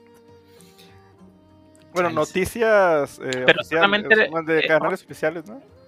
Pues Bueno, si más- te más refieres que- al baby shower de alguien de tu familia, pues sí, sí lo vas a ver. Y, y si es una noticia, pues. Más bien me refiero, eh, es que ahorita que dices creadores de contenido, o sea, se me vienen a la mente inclusive las personas que se ponen a streamear y todo eso y monetizan, inclusive también a ellos les afecta esto, digo, no lo sé. Si compartes noticias, sí, porque yo vi una noticia donde, bueno, de esta Ah, misma nota, donde decía que también usuarios comunes eran baneados de, temporalmente de Facebook por compartir links a noticias. Ah, bueno, no, no sé si tenga que ver, pero días atrás vi que Facebook precisamente ya te da, bueno, te pide si quieres compartir este noticias o cualquier cosa de ámbito político y no me acuerdo qué otra cosa, te pide tener este el two-step verification activado y que le mandes un este, ¿cómo se llama? Mm, Un documento, tu- un documento oficial de La- que acredite tu, que acredite tu identidad. La INE y, y tu tarjeta por enfrente y por detrás. No, no, eh, eh, no, eso no, eso no. Ahí dice un documento oficial que, que acredite pues tu identidad para darte el verificado y así puedas tú compartir noticias eh, sobre temas políticos, etcétera, etcétera. Más no sé, pues digo, a nosotros al parecer no nos afecta pues en ese sentido, pero no sé para qué lo harían también. Digo, no sé si también sea parte de, de esto o sea otro background diferente. Ah, yo solo quería compartir un meme de que no hay luz. ya sé. Pues bueno, están ahorita el Chongo, eh, f- el director general de Facebook en Australia y Nueva Zelanda, dice que la propuesta de ley malinterpreta la relación entre nuestra plataforma y los medios que la utilizan para compartir noticias y nos ha puesto frente a una dura elección. Intentar cumplir una legislación que desconoce la realidad de ese vínculo o dejar de compartir, de permitir la presencia de noticias en nuestros servicios en Australia. Con mucho pesar, elegimos hacer lo segundo. Pum. Y Sí, suena, suena a lo que le comentamos la semana pasada de querer legislar las redes sociales, pues como que no, no está chido, ¿no? No, pues es que la red, la red social no va a sentar un precedente en un país. Es pues mejor me voy. Espero que el presidente o, o Congreso que está a favor de eso se vaya, que puede pasar cuatro, cinco años, y regreso. Sí. Porque si empiezo a sentar precedentes en un país, pues entonces pues se presta que van- me, me empiecen a pedir esto en otros países, ¿no? Y Sí, es como, me voy. Sí, es decir, no queremos al rato andar este, haciendo trámites burocráticos porque Pancho me bloqueó en Twitter. Eh, O sea, eso suena ridículo, pero su- suena que México lo va a explotar y, ah, mira, le pidieron y se fue, vamos a pedirle. Y vamos a, la- a la Contuicef a ver por qué nos bloquearon de Twitter. a ver, ¿por qué, por qué Pancho me tiene bloqueado en Twitter? Sí, pero pues bueno, a ver qué, a ver qué, qué situación termina o, o si ya de plano ya terminó esa situación allá en Australia, ¿no? Pues sí. Y pues en noticias más felices que nos traes, Lee. Claro que sí, pues igual, no mucho, pero constante. Eh, pues las dos nuevas adquisiciones de Microsoft Game Pass, que igual, pues eh, no, tal vez no son tan famosos juegos, o yo ninguno de los dos realmente los conocía. Voy a empezar con, creo que el poquito menos famoso, que vendría siendo eh, Red Fest, que básicamente es. Eh, si vieron los Simpson con el tiranosaurio, ¿cómo era el. ¿Qué? eh, eh, donde había carritos chocones, donde había un tiranosaurio que se comía los carros? Mm, no. Parece, parece un Burnout, pero más ar- todavía más arcade, ¿no? Sí, es que digamos, está orientado más bien como en la. en- creo que está mucho más en Estados Unidos, que es como pelea de carros. En los Como festivales de camiones chocones. monstruos, como en Cars Ajá, 3. Exactamente, o sea, pero tiene varias modalidades, o sea, tiene una modalidad como tipo Smash de que, ah, pues se empiezan a pegar y el último que quede en pie, tiene una modalidad de carrera que sí, de hecho, o sea, tu carro se parece mucho a los de Burnout, pero en el hecho de cómo se destruye, o sea, no tu carro principal, sino cómo tú destruyas a los demás carros, o sea, también se puede personalizar, tiene un modo de juego en línea, se ve, o sea, se ve más para tirar como que, pues jugar con los compas y divertirte un rato, que, o sea, que tomarlo en serio como un juego de carreras, por igual, digo, se diferencia sobre todo eso, creo que es el factor más fuerte que la destrucción de los demás carros, que si los chocas se abollan y que pues puedes salir borrando y destruirlo.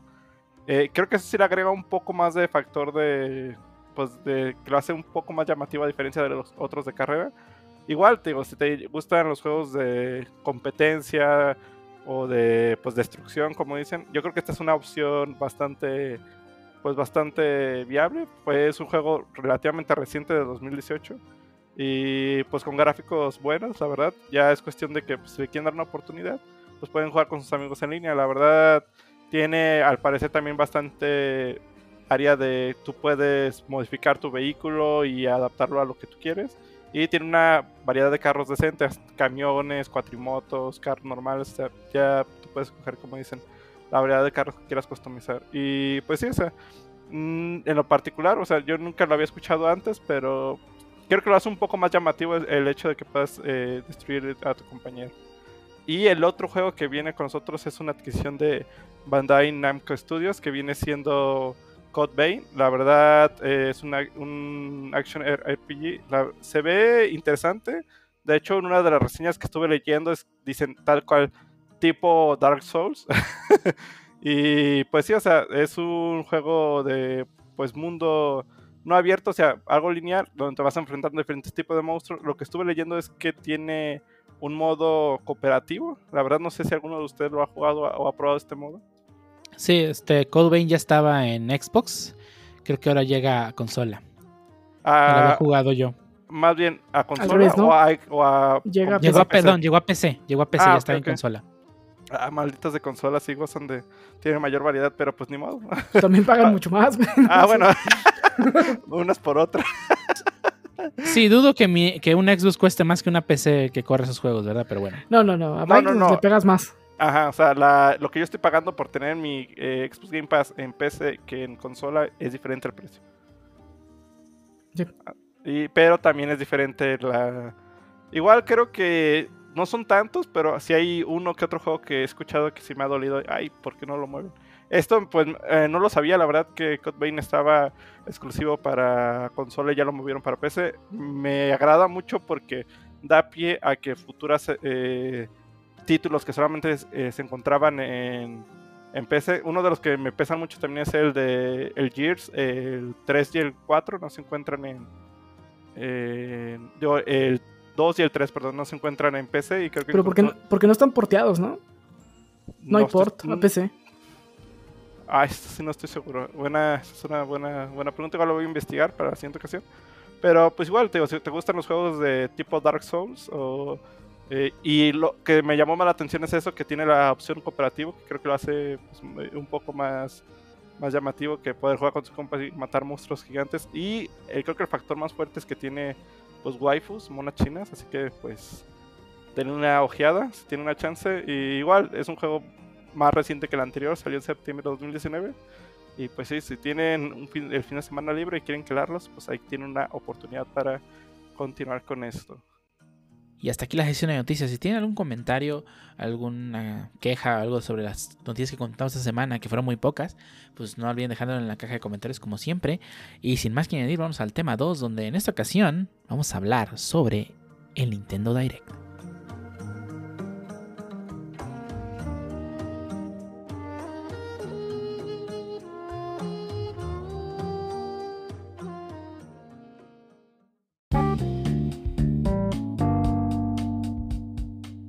Estamos en el segundo tema de este podcast, donde en esta ocasión vamos a hablar sobre pues, el evento que se llevó, digamos, la semana, literalmente, porque pues, fue, fue el martes fue bomba porque anunciaron que iba a pasar y el miércoles fue pues por todo lo que anunciaron, ¿no? Estamos hablando de Nintendo Direct, que Nintendo por fin regresó con sus adorados, añorados Nintendo Direct por todos los fans. Y nos trajo muchas novedades y muchos juegos que va a traer, así como juegos que ya están disponibles y cosas que pues van a salir. Bakugan, exacto. y cosas que ya van a salir muy, muy pronto. Y pues este empezamos con. Digo, vamos, en orden de, aparición, ¿no?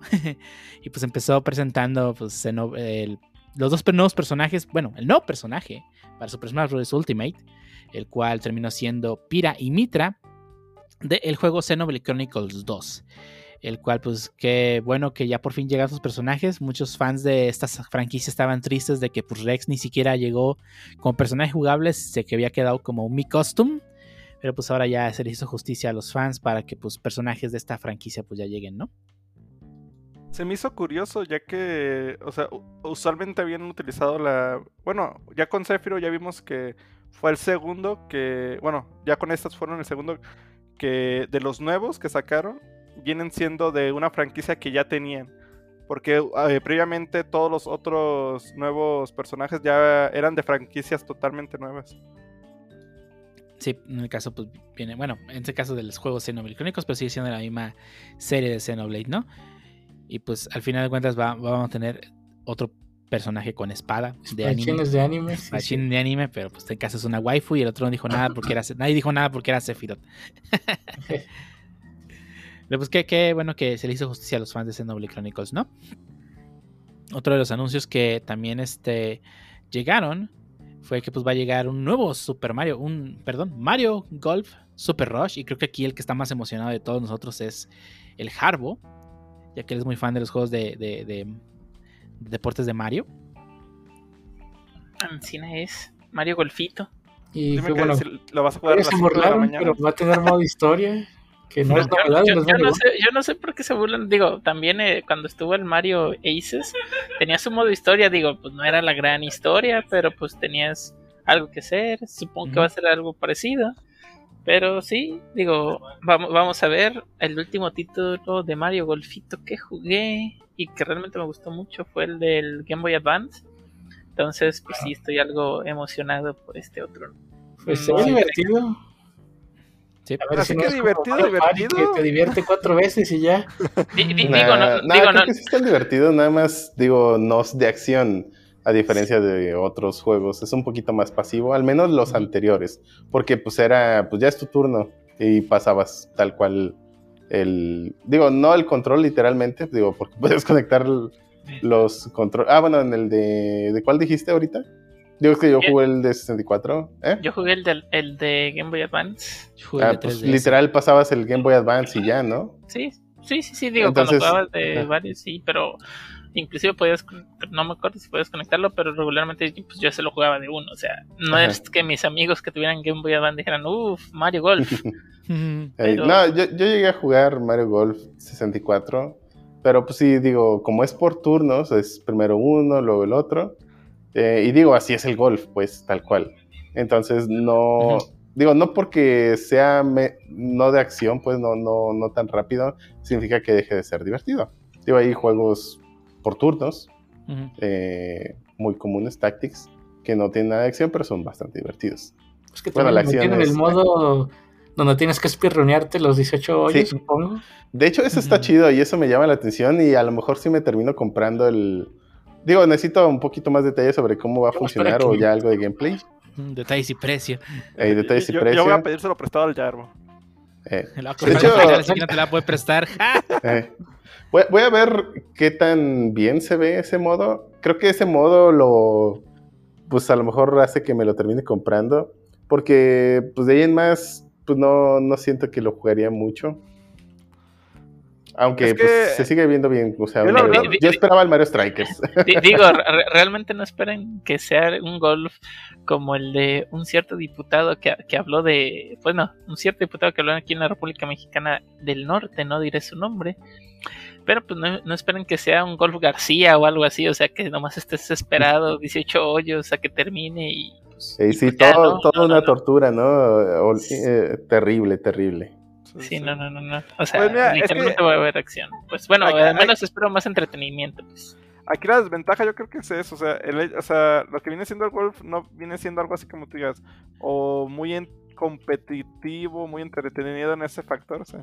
Pero es, que, es que ahí es, es exactamente igual para todos los deportes, ¿eh? Si, si de verdad el deporte no te importa, pues no te van a importar el juego. O sea, si sacan Mario Strikers, ahí me va a valer 5 kilos de, de lo que sea. Pues es que el pues, deporte no, tiene nada que ver, digo, No, no, es que porque es- digas es- es, esa es, pa- es fútbol parte de. y el es Rocket parte League de. tiene un O sea, balón. Probablemente, o sea, mi punto es que probablemente no te está llamando la atención porque el deporte no te llama la atención.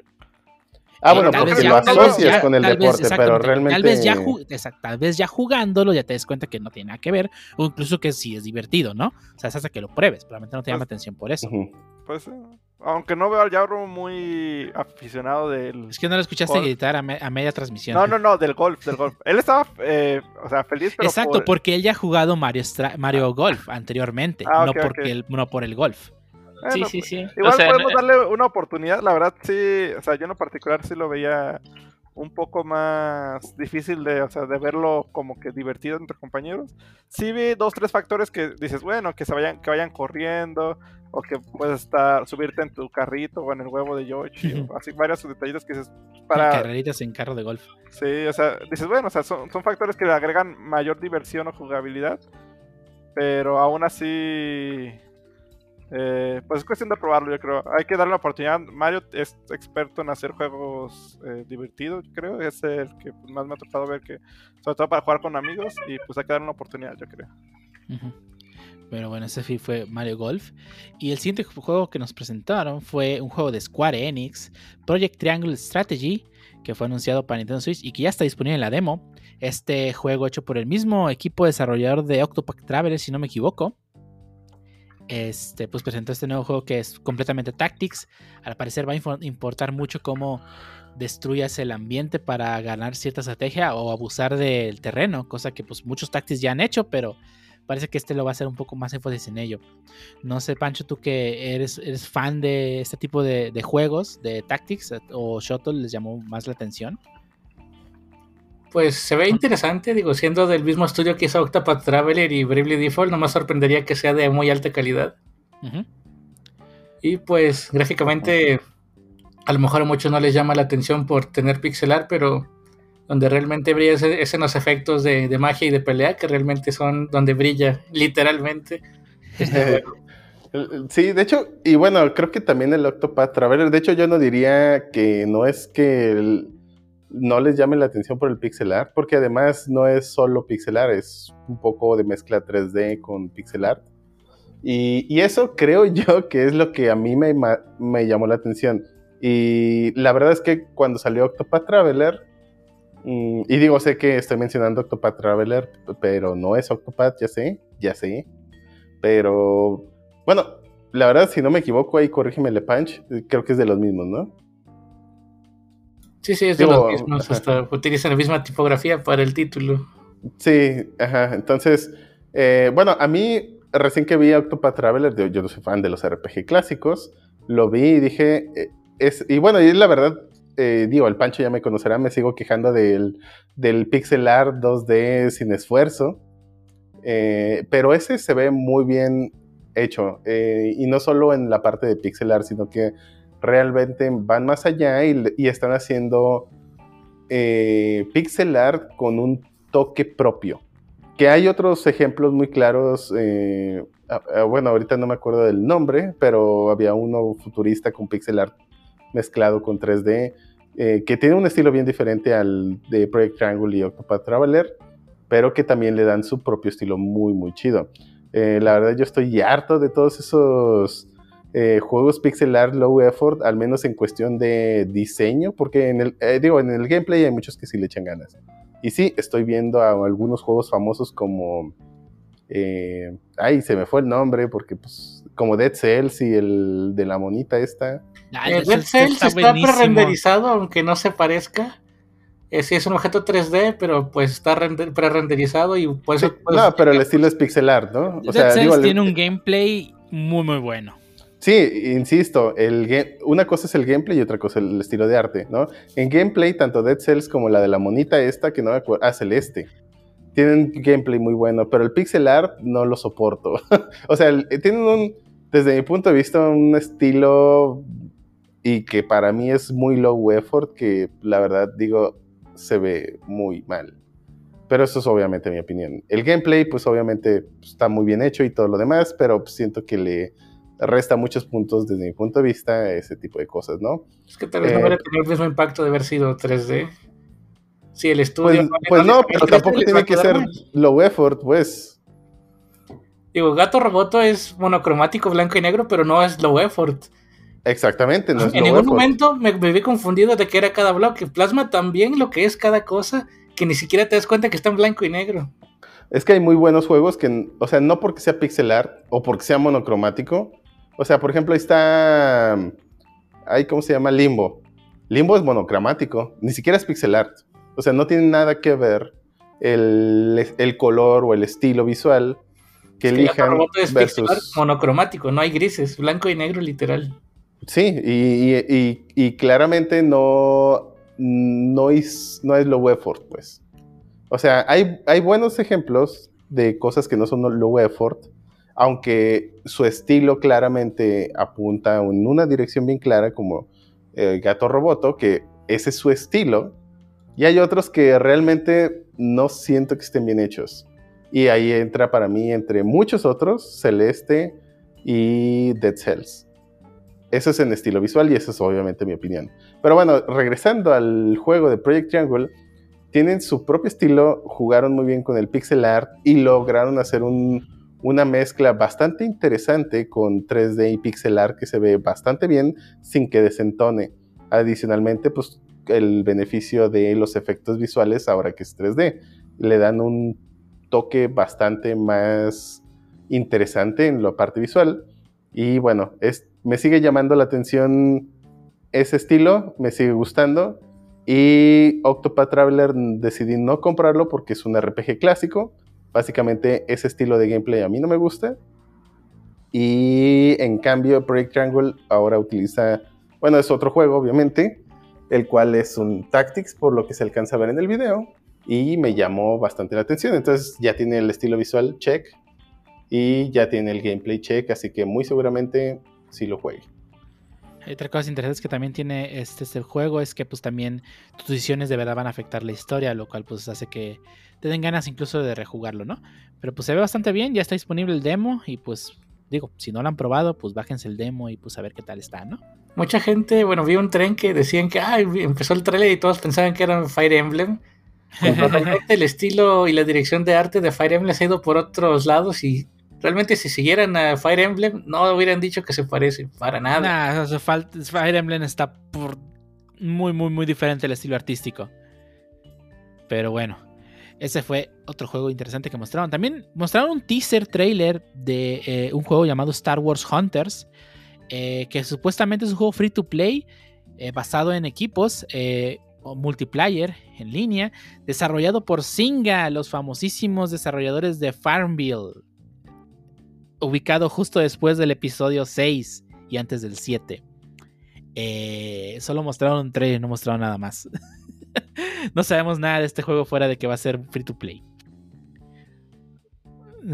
No, no, no- sabemos que de qué va. Así que que, no pues, mostraron realmente- nada, ¿cómo te vas a emocionar sobre un logo? Exactamente, sí, más Star ¿El de Wars, 3 ok, por ¿de, 4 de- qué? de qué Ah. va? Ah, ah, bueno, sí, buen punto. De la, primera vez que, la, la primera vez que mostraron algo de Squadrons, nomás mostraron Star Wars no, Squadrons. sí mostraron el. Y con eso tuvieron. AT2, o- ¿Sí, no? Sí. ¿O no? No me acuerdo. Bueno, no me acuerdo. El punto es que de este nomás mostraron un logo y un tráiler y que el desarrollador de Zynga, que sabemos que hizo Farmville y ya. sí. Así que realmente no sabemos qué esperar de este juego. Así que habrá que esperar más información a ver qué nos traen. Pero bueno. Y el siguiente juego que también va a llegar a Nintendo Switch y también va a llegar a Xbox. Este va a ser Fall Guys Ultimate Knockout, el famosísimo juego de Fall Guys que fue muy popular este, cuando salió. Por hace unos mucho momentos. rato. Como que un juego llega muerto a la consola, chale. Lle- Llegas tarde, seis Llegas meses tarde a la Eh, consola. lle- llegó muy tarde a la Este- fiesta el compa. Que hubiera caído Sí, también, llegó- pueden llegó jugar muy, en el retrete muchos. Fall Guys. Pero pues ya llegó Sí. tarde y muerto, pues como. Sí, la verdad es que a mí me parece. está muriendo. Ajá. Sí, la verdad es que a mí me parece un juego con que, bueno, que tuvo muy buen potencial. Y me refiero a que el gameplay y la idea es buena. Y digo, ya lo hemos hablado en algunas otras ocasiones, pero pues repito, para mí eso de que sea una especie de Battle Royale donde no tienes que ser el mejor, solo no ser el peor, le dan el clavo para muchos de nosotros, los jugadores que no tenemos ese talento para estar ganando y que tenemos que depender de gente que nos carríe en la victoria. Depende depender de que Harbo los carríe Sí, no, no. en el Warzone. ey, yo, yo por eso aclaro, nos no carré todo- el Harbo, todo- yo no todo gano. el mundo tiene un Harbo. Ey, no todo el mundo tiene un Harbo un que, que los carríe. Entonces, a mí se me hace muy buena la idea. De hecho, creo que incluso tienen buenos, buen, buenos escenarios y un buen ejemplo de cómo podría ser el juego. Sin embargo, el problema que yo le veo a Fall Guys y que, bueno, ya hemos platicado aquí en otras ocasiones es la- lo repetitivo que se vuelve muy pronto. Y a pesar de que ya van dos temporadas anunciadas de Fall Guys, eh, jugamos en la última temporada, la que fue la de invierno, pero no sentí que hubiera tanta variedad de todos modos. O sea, Es que Ya tuvieron algo de tiempo. escenario y ya, ¿no? Es que- ajá, Es que, agregaron como pues- dos escenarios y corrigieron algunos. Eso sí, debo, debo decir que se lo reconozco. O sea, lograron eh, escuchar y pues corrigieron varios escenarios que ahora ya están más jugables, pero no los salva de- del todo, pues. Pues que al final de cuentas aplica lo mismo para cualquier Battle Royale, ¿no? Al final de cuentas el gameplay es el mismo. Y pues los mapas realmente cambia pues, cada cierto tiempo, ¿no? Cambia cada cinco minutos. Y Solo lo que siendo que los pues, la partida de Fall Guys siendo tan rápida, pues te cansas muy rápido de lo que, de lo que pasa, pues. eh, Sí. Puede ser. Y por ejemplo, Pero en bueno. Battle Royale el mapa es inmenso y en este es solamente un, básicamente un corredor por el que tienes que caminar sin equivocarte. Ajá. Y pues envejece rapidísimo el escenario. Sí. Sí, porque y claro, ahí están los ejemplos como, eh, como Warzone. Por ejemplo, yo, yo solo he jugado en exactamente el mismo mapa. Bueno, dos mapas, vamos a ser más justos. Dos mapas, pero principalmente uno, que es el- la isla grande y la isla pequeña. Cada que Y, y aún así, ¿eh? ¿Qué descripción? Ah, bueno, bueno, pues es que... No, no. Bueno, Verdansk y la otra isla que no me acuerdo cómo se llama. pues. Revert Island o algo así. Y algo así. Pero, pero yo puedo seguir jugando en la isla grande que es Verdansk y sigo sin aburrirme. Y tiene que ver con lo que ya describió el Pancho. Eh, algunos, o sea, en el caso de Warzone el mapa es mucho más grande.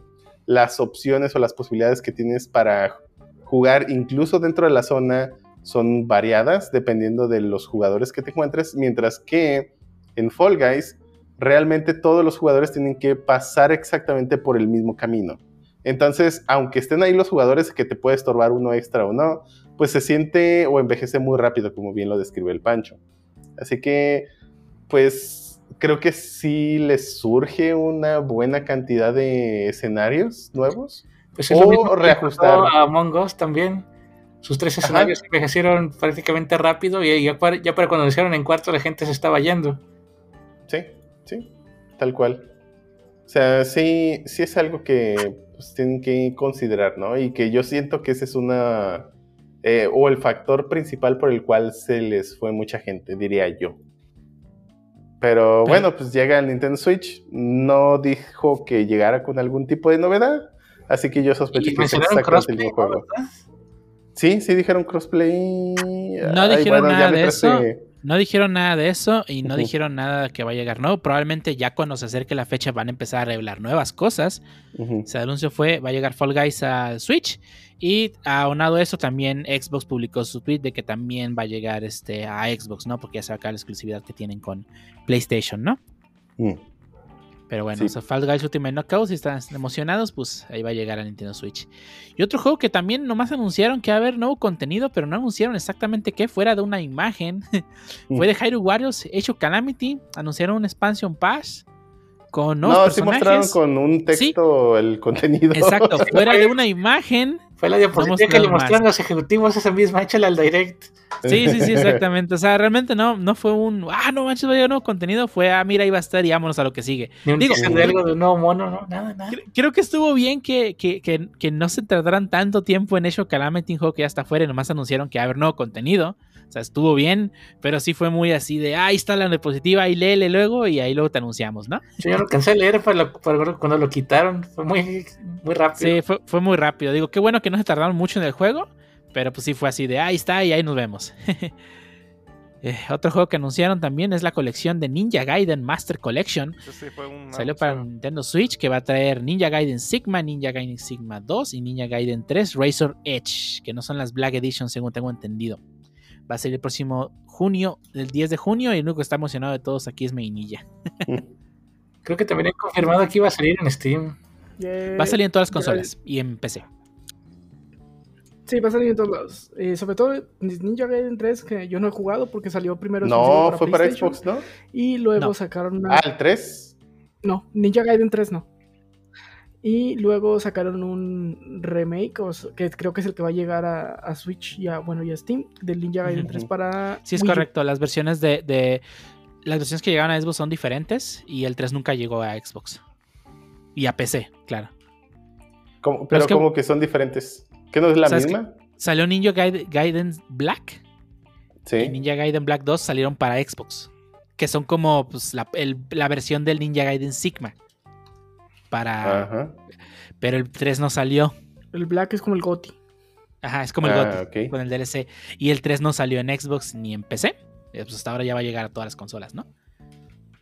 Y pues Sí, bueno, más bien yo me confundí pensando que era diferente el 1 y el 2, sí, pero pues es el 3, ¿no? Y estas llegan como las Definitive Edition, pues.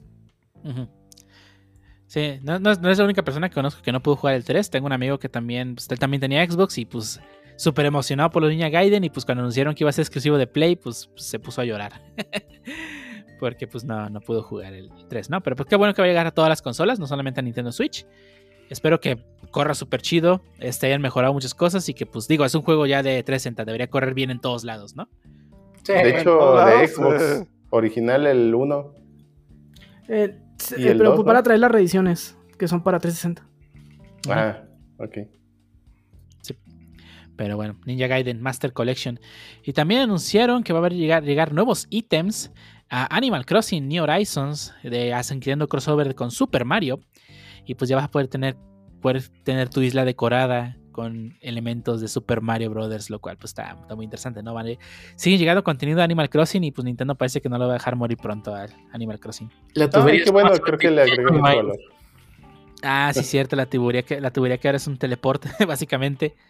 Sí, tiene varias cosas interesantes los, eh, los stomps. Bueno, no, ¿cómo se llaman? Los bloques. Ey, ¿Cómo se llaman? Sí. ¿Bloques? No, no, no, no, no. Los que caen y se mueven. Ah, los. Ah, siempre se me viene el nombre de ese enemigo. Comps. Stompy. Stompy. Ah, Stompies. Ajá. Eh, pero sí, digo, y creo y lo de la banderita, que creo que te va a permitir hacer juegos con tus amigos de a ver quién llega primero de aquí a allá y ese tipo de cosas, lo cual también está chido. Está interesante. Me acuerdo cuando Sí. jugábamos a las escondidas. sí. Fue divertido. No, como esconderse un árbol que nadie vio. Pero sí, Animal Crossing va a llegar nuevos, nuevos aditamentos, ¿no? Y otro juego que va a llegar, y ese sí es un. ¿Qué diablos? Va a llegar Mitopia, un juego de 3DS porteado al Switch. Donde vas a poder Ah, jugar con tus, con tus Mis. Ay, no. De por si era un juego raro para el concepto de 3DS, ahora para el Switch creo que queda más errante aquí. Sí, Porque los está- mismos vienen de manera nativa. No, no vienen de manera nativa. Digo, en Mitopia hace sentido que, que tus amis que te encontrabas en el camino por, el Street Pass del 3DS Podían pues, llegaban ahí al juego, pero pues aquí ni siquiera existen los mis de forma nativa. Está raro. Y tristemente ahora Twerky va a volver a, a las andadas. Ahora es, es un pavo que tiene una sonrisa en el trasero. Así que Ok. ¿Qué? personajes que no quieres conocer y ni hoy ni no están- recordar. Ni recordar porque no está en Smash, pero bueno, va a llegar este por y pues a ver qué, qué tal le va, ¿no? O sea, ojalá Nintendo le agregue cosas chidas y le vaya nomás un bien y- por. Vuelvan a portear cosillas de 3DS que se quedaron ahí. Ajá, cosas que sí nos Street Pass, interesen, ¿no? por favor. Pero bueno. Otro juego que va a llegar ya a Nintendo Switch es Outer Wilds. Va a llegar en verano de, de- a Nintendo Switch. Yo no- personalmente no lo he jugado, pero pues. Le he leído buenas Es reseñas bastante de él. popular, ¿eh? Ajá, sí, sí tiene su... Bueno, sí, sí fue muy popular entre aquellos que lo jugaron, pero creo que pasó algo desapercibido al no ser un estudio pues ni grande ni, ni llamativo, quizá. Pero pues tiene muy, muy buenos reviews. Sí le traigo Pues, ganas. Pues ahí lo vas a poder jugar ya en Nintendo Switch en verano. Otros dos juegos que van a llegar, que de hecho son, sorpresivamente son remakes de juegos de Nintendo, del Nintendo Entertainment System, el NES. Famicom Uh. Detective Club The Missing Hair and Famicom Detective Club The Girl Who Stands Behind. Dos novelas visuales que, que no manches, se ven muy bien.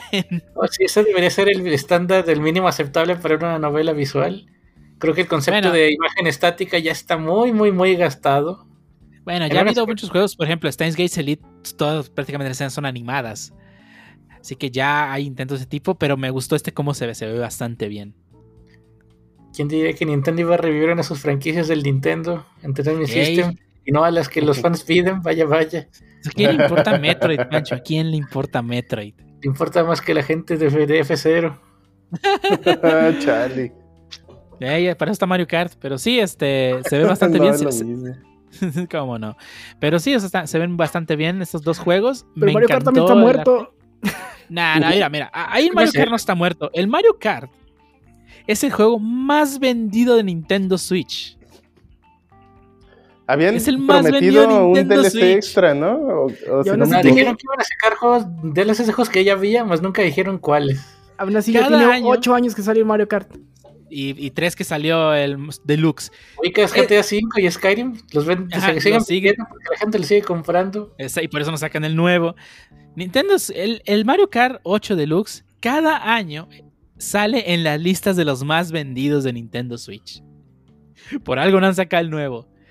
Y digo, entiendo que cuando lo saquen se va a vender estúpidamente porque Y es si se Mario van a Kart. tardar porque la van a hacer muy muy bien, pues que se sigan tardando, le sigo comprando el 8, no hay pez. Sí, además, el Mario Kart 8, o sea, a sacar un nuevo Mario Kart, tienes que superar al anterior. Y la verdad es que este último Mario Kart 8 tiene demasiadas pistas y el siguiente Sí, o sea, tiene un montón de pistas y el online está muy chido. soundtrack, uff. O sea, el, el ¿siendo online online se juega perroncísimo. Pocos juegos de, de Nintendo Sí, puedes hablar de, hecho, eso. Exactamente. O sea, tiene buen online y un montón de pistas y hasta eh, un buen sistema de, bueno, no, de matchmaking a lo mejor no tanto, pero aún así se juega muy bien. Los Está incluso están muy bien. ¿Cómo? Los gráficos están bellísimos para los Sí. estándares. Está muy, ajá, eso, de hecho justo iba, a- iba a decir, está muy bonito en cuestión de diseño y en detalles. La verdad le echaron algo de amor a ese Mario Kart 8, que sí, es, eh, sé que para Wii U pues tú, pues muy de- pasó muy desapercibido, pero la Que verdad está muy modo bueno. batalla. Y un Sí. par de tweaks que le hicieron que la experiencia fuera, pues básicamente la definitiva de un Mario Kart. Sí, va a estar difícil de superar. Sí, Sí, digo, de todos modos, o sea, sí ya tiene mucho tiempo que no lo saca, pero pues mientras sea el juego más vendido de la consola, creo que no creo que le surja sacar uno nuevo, no para vender. Pero bueno, todos los juegos este, de Famicom Detective Games van a llegar a Nintendo Switch en 2021, no dijeron fecha exacta. Y otro juego que va a llegar porteado a Nintendo Switch es Samurai Warriors 5, que va a llegar en verano de 2021, este spin-off de Dynasty Warriors. Eh, que es pues, un Warriors más, ¿no? Digo, creo que todos los que hemos jugado algún Warriors saben de lo que va. jugaron todos, básicamente. solo Eh, le cambian el digo, skin. Aquí sí hay que, hay que, aquí sí hay que decir que, pues, digo, lo vas a jugar por la historia que te cuentan, no por las, el combate. Digo, el Hyrule Warriors está muy bueno, la historia está interesante. Me gustó bastante, me lo acabé el 100. Bueno, no pero es 100, que el Hyrule. Warriors es otra cosa. O Es sea, un y- Warriors, no es otra cosa. Hyrule No, no, no, Warriors es otra cosa en Warriors. cuestión de historia, es otra cosa. Lo mismo puede aplicar para todos los Warriors, Warriors. Yo Ah, eh. Hy- Ah, bueno, Hyrule sí. Warriors Age of Calamity. Y el Age of Calamity. que Warriors. Es, es bastante diferente.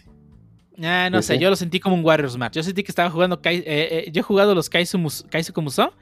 Y yo sentí que, que el, el Age of Calamity pues, era un Hyrule y lo jugué por la historia. O sea, realmente. tú dices la historia estaba, era la misma. O sea, y me refiero No. a la historia, pues. No, no, no. La historia está interesante.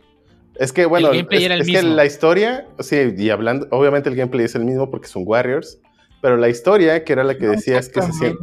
Yo sentí mucho más lento Age of Calamity que el Hyrule Warriors primero. ¿Sí? Y siendo honesto, no me acabé el, el Age of Calamity porque no se me hizo tan divertido como el primer Hyrule Warriors.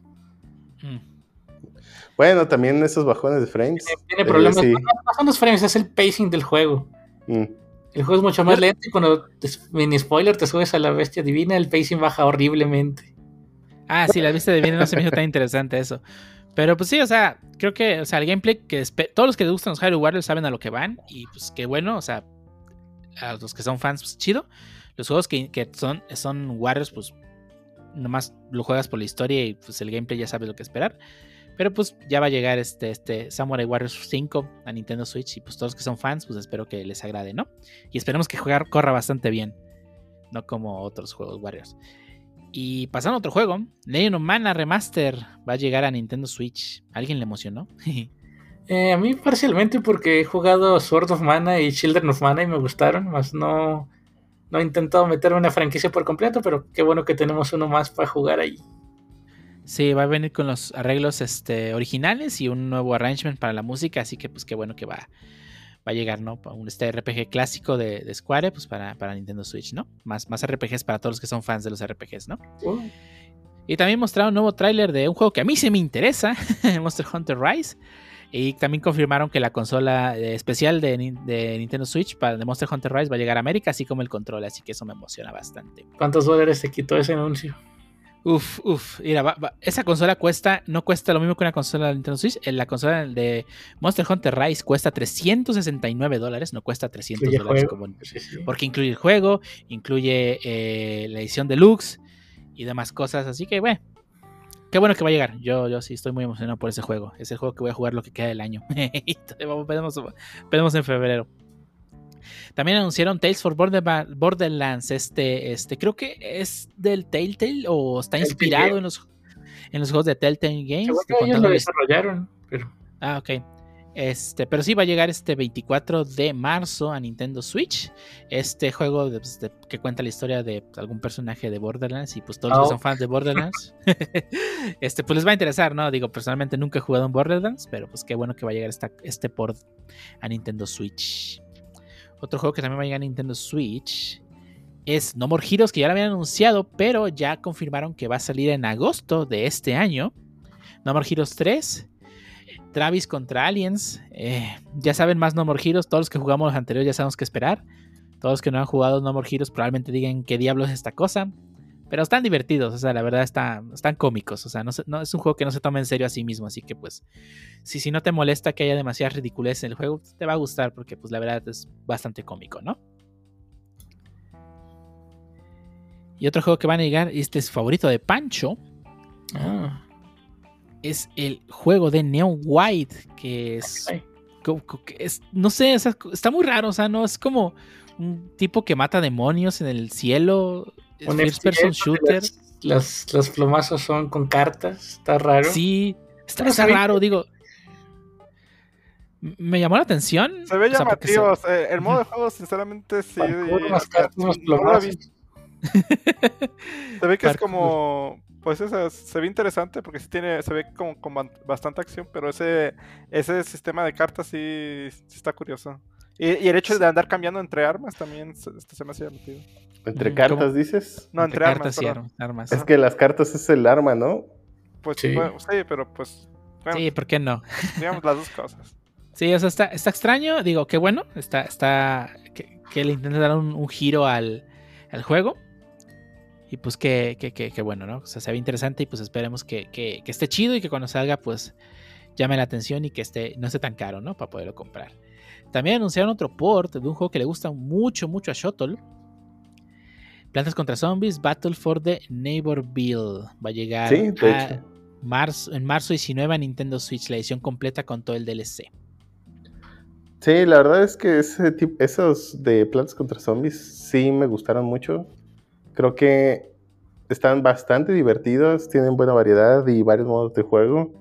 El 2 no tuvo tanto éxito como el primero y el primero tuvo muy poquitos mapas. El 3 ese sí ya no lo jugué, Eh, y creo que esta es la versión 3 con extras, ¿no? No estoy seguro. Tú eres el experto de, de este juego, así que tú nos dirás. Pues bueno, y como el 3 no lo jugué, pues no estoy seguro, pero recuerdo que la calabacita esa, que parece como tanque, no, no salía en el 3, entonces eh, por eso creo que es, perdón, en el 2, así que por eso creo que es el 3. Pero bueno, la verdad sí son juegos bastante divertidos si te gustan los shooters. Y este es un shooter que no es en primera persona, así que pues está... O sea, un bien. person shooter. Sí, es un third person shooter, es correcto. Sí, se ve bien, digo, creo que está bien para jugar entre una- unas dos partidas, pero no sé si me vaya a llamar tanto la atención. Digo, hay tantos shooters de dónde elegir que pues... eh, qué bueno, bueno, qué bueno que va a llegar y qué bueno, y que las personas que son fans, pues qué bueno que van a tener la oportunidad de jugarlo en Nintendo Switch si no tuvieron la oportunidad de jugarlo en otra Sí, consola. lo, lo interesante de estos es pues el...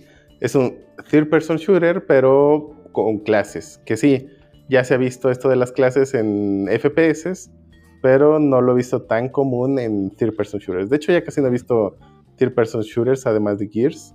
Y el Gears, pues en realidad no tiene clases. Pero bueno, ojalá, ojalá esté bueno. Ey, Y otro juego que también anunciaron es Knockout City, que de hecho me estoy enterando que es desarrollado por las mismas personas que desarrollaron Mario Kart Live Home Circuit. what? Es este juego que es de quemados extremo, al parecer. Este fin de que acaba de pasar, bueno, ya que, ya que es lunes y salió el podcast, pues lo vamos a probar. Tal vez en el siguiente episodio les hablemos, les hablemos de él. Sí, ya está la, abier- ah, la beta. Para la beta. Sí, o sea, se, ve- se ve interesante. No solamente va a salir para Nintendo Switch, digo, el anuncio fue en el Nintendo Direct, también va a salir para todas las consolas. Pero pues se ve bastante interesante y pues ojalá esté bueno y Se ojalá... ve divertido, es- eso sí. Sí, se ve divertido. Ojalá no le pase lo que le pasó al juego de cohetes de EA, que pues pasó sin pena ni gloria porque costaba dinero, porque costaba dinero. Y al parecer este Knockout City también va a costar algo de dinero. Pero esperemos que esté divertido. Se ve interesante, pero el hecho que sea de pagas, sí, o sea, o sea, se ve O sea, bueno, no, pero no- no, lo no tiene nada como- de malo que cueste dinero. El problema es que no te ofrezca tanto por lo que cuesta. O sea, hay juegos como PUBG que cuestan dinero y que son entretenidos. Pero pues si de verdad no te ofrecen nada más fuera de el gameplay básico o de verdad no está divertido el gameplay, pues creo que realmente no, no, no, no va a llamar tanto la atención, ¿no? Y sobre todo que tiene mucha competencia. O sea, ya. Igual tiene Bueno, que ser. su- Sí está su innovador. está interesante. Sí, sí está innovador el hecho de quemados. o sea, pero. Insisto, o sea, yo en lo particular, o sea, hasta el momento solamente que escuché muy buenas reviews. O sea, no, no es También algo que depende diga. de qué tanto lo vayan a promocionar, porque no vaya a pasar como Ninjala que por quedarse en Switch no, no ha pegado tanto como pudo haber pegado. Y ni jala. Ni jala. Sí, de hecho Ninjala sí tuvo un pro- o sea, no, no creo que es tanto el problema de haber, quedarse, quedarse- haberse quedado únicamente en Switch, sino que tuvo muchos problemas al inicio en sus betas, no dio el ancho que debería y creo que la beta era, era buen momento para pro- promocionarse, ¿no? Y que pues no, no cumplió, ¿no? O sea, no pudimos jugar esa primera beta, creo que ninguno de los que estamos aquí. Pero bueno, ojalá esté bueno este Knockout City.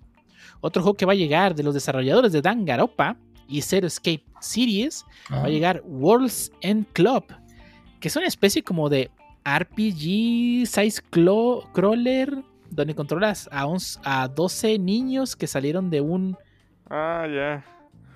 de un juego parecido a Dangaropa, pero se lograron terminar el juego y sin morir nadie, pero ahora llegaron a un Japón que está todo destruido en el futuro, o no bueno, en realidad no sabemos si es en el futuro. Eh, digo, se ve bien, se se ve- los diseños se ven llamativos. Y pues siendo que es de los mismos desarrolladores de Danganronpa y Zero Escape, sabes que la historia va a estar muy buena y va a tener giros locos y también muchos finales alternativos, ¿no? De pues, hecho, se, eh, se ve, se ve muy bien. Sí, eh, el apartado gráfico está bastante bueno. Tiene, como dicen, un- su estilo característico, pero. Está bonito. Sí, o sea, tanto los enemigos, o sea, este juego, a diferencia del otro, sí me llamó la atención. O sea, igual ya tiene, como tú dices, un predecesor o algo en que basarte. De, bueno, ya ha jugado juegos parecidos o tiene, pues, la franquicia tiene otros juegos relevantes muy parecidos. O sea, pues ya tienes una base, o sea, no vas a, a como dicen, a ciegas a comprar el juego. Pero aún así, pues ese fue- yo creo que fue uno de los juegos que, pues tal vez sí llega a comprar. Sí, la verdad se se ve bastante bien, ¿no? Y ojalá esté chido y ojalá esté divertido y la historia, es- digo, dudo que la historia esté mala porque esos sí saben hacer historias, ¿no? Otro juego que va a llegar, o más bien, varios juegos que van a, que ya sabíamos que iban a llegar, solamente mostraron sus trailers finales. Un nuevo tráiler fue Bravely Default 2, que ya sale el próximo febrero 26. Ghosts Goblins Resurrection, que ya sabíamos que iba a llegar, que también mostraron un último trailer que va a llegar el, el próximo febrero 25. Apex Legends, que también va a llegar a Nintendo Switch, va a llegar el próximo marzo 9. Y anunciaron la edición física de Hades, este, este juego que es un este, eh, dungeon crawler bastante divertido, con una música muy, muy buena. Ya se lo recomiendo, está buenísimo el Hades, que va a llegar 19 de marzo, va a llegar la edición física. Y además anunciaron Saga Frontier Remaster, este, fue relevado para Nintendo Switch, que va a llegar el próximo abril 15. Y ese sí me quedó duda. La saga es los juegos que eran. que aquí les pusieron Final Fantasy, ¿no? En el Game Boy. Esos meros. Como sabían Sí, ¿verdad? que era de nicho, no iba a pegar, lo, lo, lo rebrandearon a Final Fantasy Le- Legends, creo. Ajá. ¿Qué- Sí, qué- Final qué Fantasy trucazo? Legends. Sí, es un, es un RPG. Este, digo, qué bueno que va a llegar, ya va a salir del. No había salido del Game Boy, ¿verdad? Creo que no. Y no es la bueno única franquicia que le pasó eso. También Mana. eh, lo, lo Ah, Mana. como Final Fantasy Adventure. Sí, es el problema que no van a. Si no es Final Fantasy, no pegan. Digo, Dragon Quest le tomó mucho tiempo pegar aquí en Dragon. Warrior. Dragon Warrior, sí. Pero bueno, ya va a llegar Saga Frontier Remaster para Nintendo Switch el próximo abril 15. Y los últimos dos juegos que vamos a hablar son los juegos que menos llamaron la atención en el Direct. La verdad, a mí yo los pas digo, los pudieron haber anunciado y la verdad me iba a pasar exactamente igual. Me podrían haber valido lo mismo. Y el primero de ellos es un juego que, que no emocionó absolutamente a nadie. Y pues digo, salió ella Onuma a decir que no va a haber noticias de Breath of the Wild este Direct. Pero lo que sí hubo fue el remaster, re- perdón, el remake HD, no, remaster HD, por HD, perdón, de The Legend of Zelda Skyward Sword, que va a llegar el próximo julio 16 y que actualmente, al- a la fecha que estamos grabando el podcast, es el juego más preordenado en Amazon. Ay, no. ¿Por qué en Amazon eso no, no en Nintendo Online? ¿Por qué será? Porque Nintendo Online no revela su información de, este, de ventas al público hasta, hasta que tiene junta con sus stakeholders, ¿no? No, más bien a lo que me refiero es. eh, ya está a la venta en. ¿Cómo se llama? Eh, en la eShop, ¿no? Sí. Y, Pero, Amazon. ¿A qué precio? eh, pues, Eh, como juego nuevo. Nintendo, ¿qué le pasa? ¿Lo compraste en Wii? ¿Eh? ¿Lo compraste en Wii? ¿En Witch? En Wii. Eh, no. Entonces, Por eso. ¿No es para ti es nuevo. Vale. No, no, no. Mira, Pero al lo final que vale la pena son esos o sea- Joy- que, uf, lo- ah, los Joy-Cons también anunciaron los Joy-Cons sí. de edición especial. De, con el uno representando el escudo, el otro representando la espada maestra y otro el escudo Hylian. Se ven bastante bien. Esperemos que no drifteen. Como dicen, dicen que driftean los Joy-Cons, no me consta. Ahora va a salir Fia a decirte, maestro, tu Joy-Con está a punto de driftear. ¡LOL! Ay, no. Pero sí, este va a llegar a que Nintendo Switch. el Skyward Sword y que lo vas a poder jugar sin usar controles de movimiento, lo cual creo, creo que es la forma que lo voy a jugar. Ay, yo creo A lo que me refería- y espero arreglen uno, un par de problemillas que tenía el original. Ya que volar era algo lento y se volvía repetitivo en el original. Espero hayan aumentado la velocidad, así como en Wind Waker podías comprar una vela mejor y navegar más rápido. Y otro problema es que, bueno, a ver si le incluyen modo para zurdos, porque va a haber mucha gente que no va a querer manejar la espada con la, con la diestra. Así que espero también lo considere. Ojalá y sí. A lo que me refería es por qué ¿Qué tal el que se lo con el escudo, compa? ¿Matándolo con el escudo? No se puede, no hace tanto daño. ¿El online de qué? Este juego no tiene online. No, no, no. ¿Por qué? en- eh, o sea, comprarlo en digital sale más caro que en físico. Es lo que todavía no entiendo. Ah, no refería. sale, sale el mismo precio, 60 dólares. Es correcto. Sí. Digo, e- e- es, es de lo que hablábamos la otra vez, o sea, es más probable que a lo mejor en su formato físico lo encuentres eh, más barato que en el formato digital, o sea, en el formato digital son 60 Pero es que- y ya. Eso es por ofertas, ¿no? Al final Sí, de sí, cuentas, si buscas una oferta, lo vas a conseguir más barato. Lo que sí está muy chafa, y digo, creo que ya le hemos criticado muchas veces a Nintendo de que sigue vendiendo los juegos a port a 60 dólares. Ah, Lo hace porque hay gente que los paga, como yo soy parte del problema. me- sé que soy parte del problema y lo acepto. Pero pues mientras la gente siga comprando, los juegos a 60 dólares, Nintendo lo va a seguir a vendiendo a 60 dólares.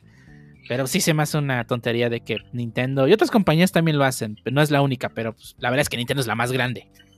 O sea, pueden decir lo que quieran de las compañías que lo ven a 60 dólares también. Pues Nintendo es la más grande de todas las compañías que venden sus por a 60 dólares. Y pues la que hace más ruido a final de cuentas. Digo, qué mal que este juego esté llegando a un precio tan, ex- tan caro, digamos, 60 dólares para un port. Podría llegar a más gente si no estuviese ese precio. Pero pues al día de hoy es el juego más preordenado en Amazon. Eh, Así que creo que ese quejarse por el precio realmente no está afectando en nada. Digo, no estoy diciendo que no lo hagamos, deberíamos seguirlo haciendo para que nos hagan caso. Digo, hablar con la cantera ya no es suficiente. Decir, no lo voy a comprar, no basta hoy en día para que las empresas hagan caso. O sea, también hacer ruido en internet diciendo, ¿sabes qué? Pues no estoy de acuerdo con el precio. También es válido, ¿no?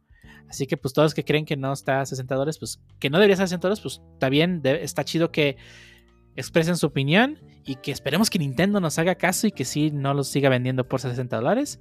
Pero pues de momento pues creo que no, no está haciendo caso, ¿no? Pero bueno, y el otro juego que anunció Nintendo, en el último juego que anunció en el Direct, fue uno que no emocionó absolutamente a nadie, ¿verdad, Pancho? Nadie, Dinos, Eh, Pancho, se nos está atragantando. eh, Pancho, ¿qué juego, qué juego anunció al final? Ah, pues por fin, después de varios años, tenemos la esperadísima secuela de nada más y nada menos de una de las franquicias más queridas de los fans de Nintendo. Y estoy hablando de Splatoon. Por fin nos llegó la tercera entrega. Nos mostraron un trailer que al principio nadie sabía de qué trataba hasta que vimos a, a la Inkling ahí con su nueva ropa, medio, medio, bastante estilizada. Al, Medio Mad Max. Mad Max, sí. Y pues este teaser nos mostró la nueva ubicación en la ciudad, unos cuantos detalles de, del, del gameplay que se vieron alterados como armas, el modo de spawneo y unas cuantas mecánicas más que a lo mejor pasaron desapercibidas para otros.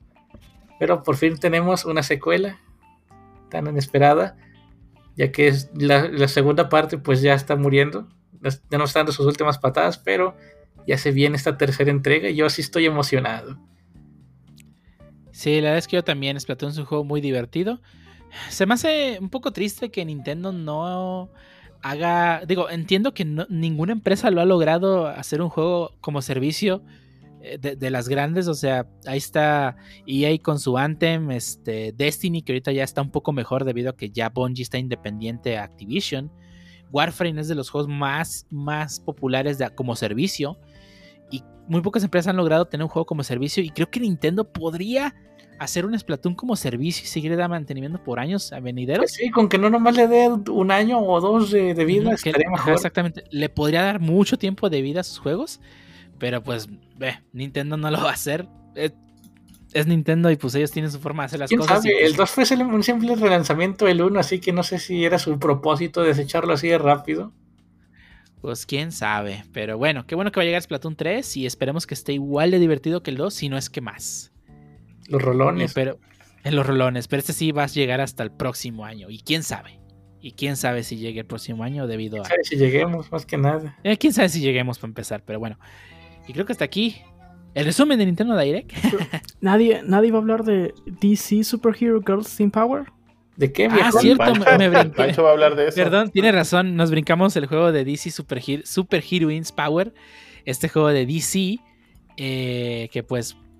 ¿A alguien le interesó? El minuto 24 más largo de mi vida. Digo, la verdad, ver- este es un juego que pues va a complacer a todos esos fans de ese tipo de juegos que comprar, ¿no? que no tienen la edad de Pancho, que están más chiquitos y que a ellos les va a gustar. ¿Ok? Ay, Para mira, eso está ese mira, anuncio. Es el juego más popular entre la chaviza. Ay, mamá, me compraste Spla Ah, DC Hero. Heroes. Ay, gracias. Es, es, Plagi- es Plagiros. Ay, gracias, mamá. Digo, este fue, la- este fue el anuncio de, de- de WWE. Este fue el anuncio de un FIFA. Este fue el anuncio de un juego que, pues, bueno, Tenían que llenar el espacio, Pancho. tenía que al Si espacio. lo hicieron es porque creen que alguien lo va a comprar, así que pues esperemos se les venda. Sí, alguien lo va a comprar y pues qué chido, ¿no? 60 dólares lucos nada más. Exactamente, necesita los rucos como debe de ser. Un juego triple A hecho y derecho. Otro juego que también, digo, quería mencionar, pero pues no sé, digo, ya que trajiste un juego que, se- que no mencioné. También en el Direct japonés anunciaron un juego de Shin-Chan. Este, que quién sabe si llega a América. No creo. pues se ve, se ve, se ve bastante bien, parece un, un anime. La gente empezó a presionar y el director del juego dijo que iba a ver si podían arreglar algo para que saliera en internacional. Pues, pues ojalá, porque, o sea, vi, las, vi, la- vi el video y la verdad es que se ve muy bonito. Sí parece un anime de Shin-Chan, ¿eh? Sí tiene ese estilo cel shading que sí le queda, se le ah, queda estoy bastante viendo bien, ¿no? el trailer y sí. Sí, pues, está, está muy bonito y pues ojalá llegue, ¿no?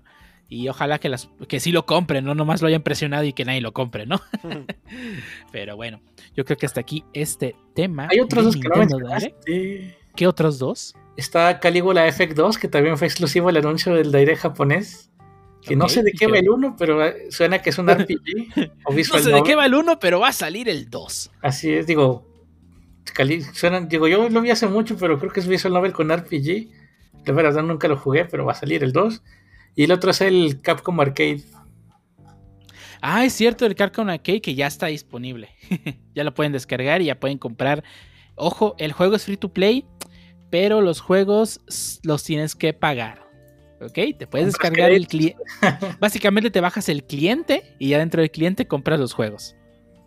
Ah, nada mal. Están baratos, esperaría yo. y con esto terminamos la sección de Nintendo Direct. Así que sin más que añadir, vámonos a las despedidas.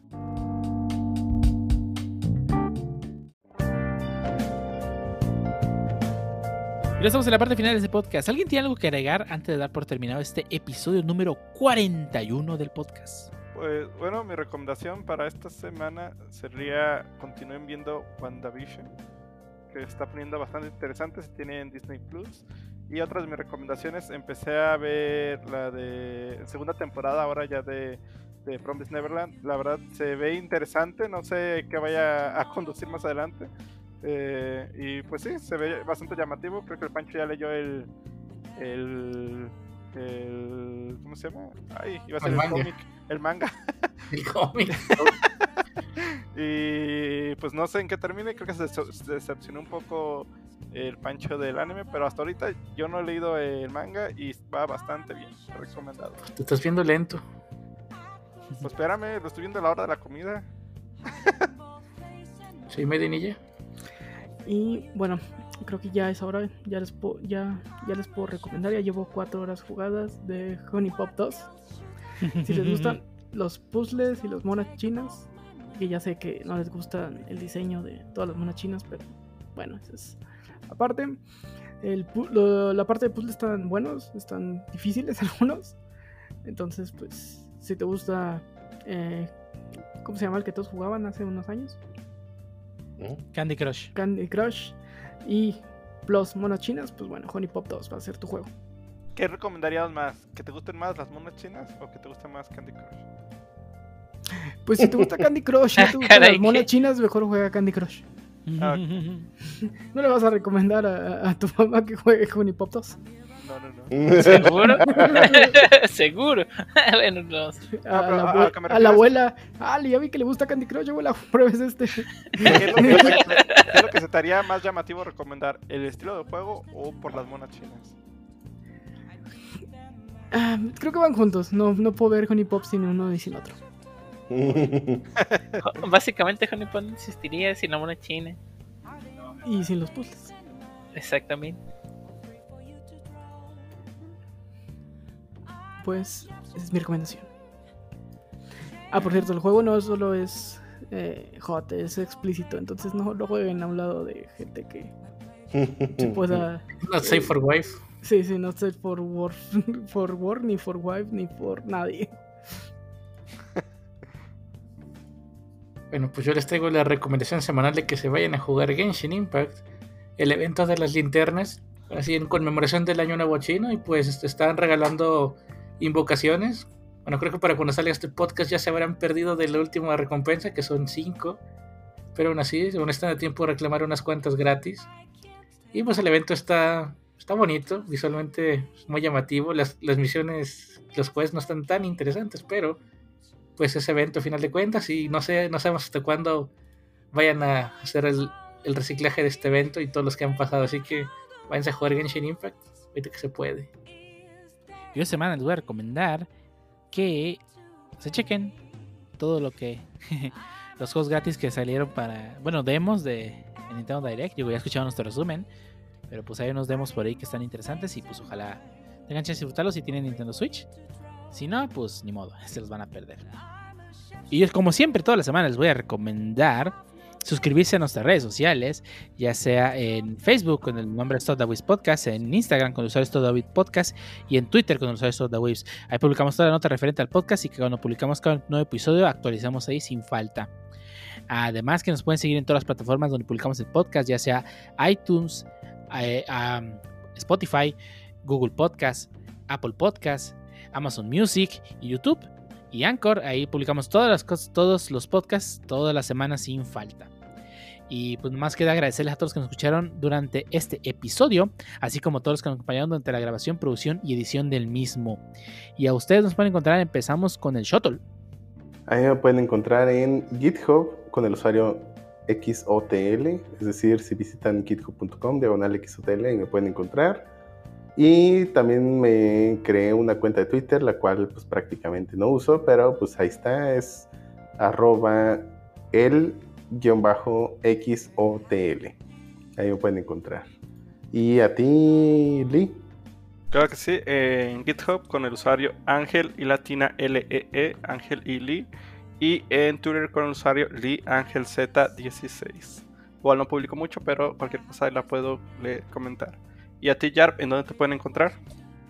Sí, claro, a mí me pueden encontrar en Twitter como el-harvis-93.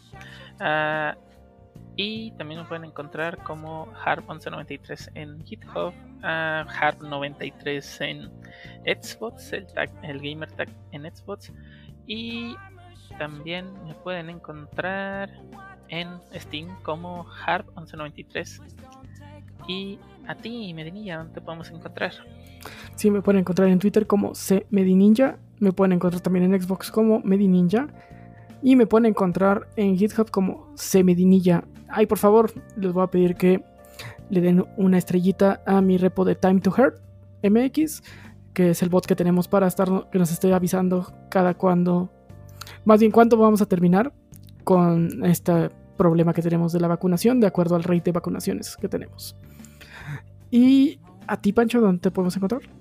A mí me pueden encontrar en Twitter como arroba francisco-ontv. Publico contenido vario, a veces siendo web, a veces no.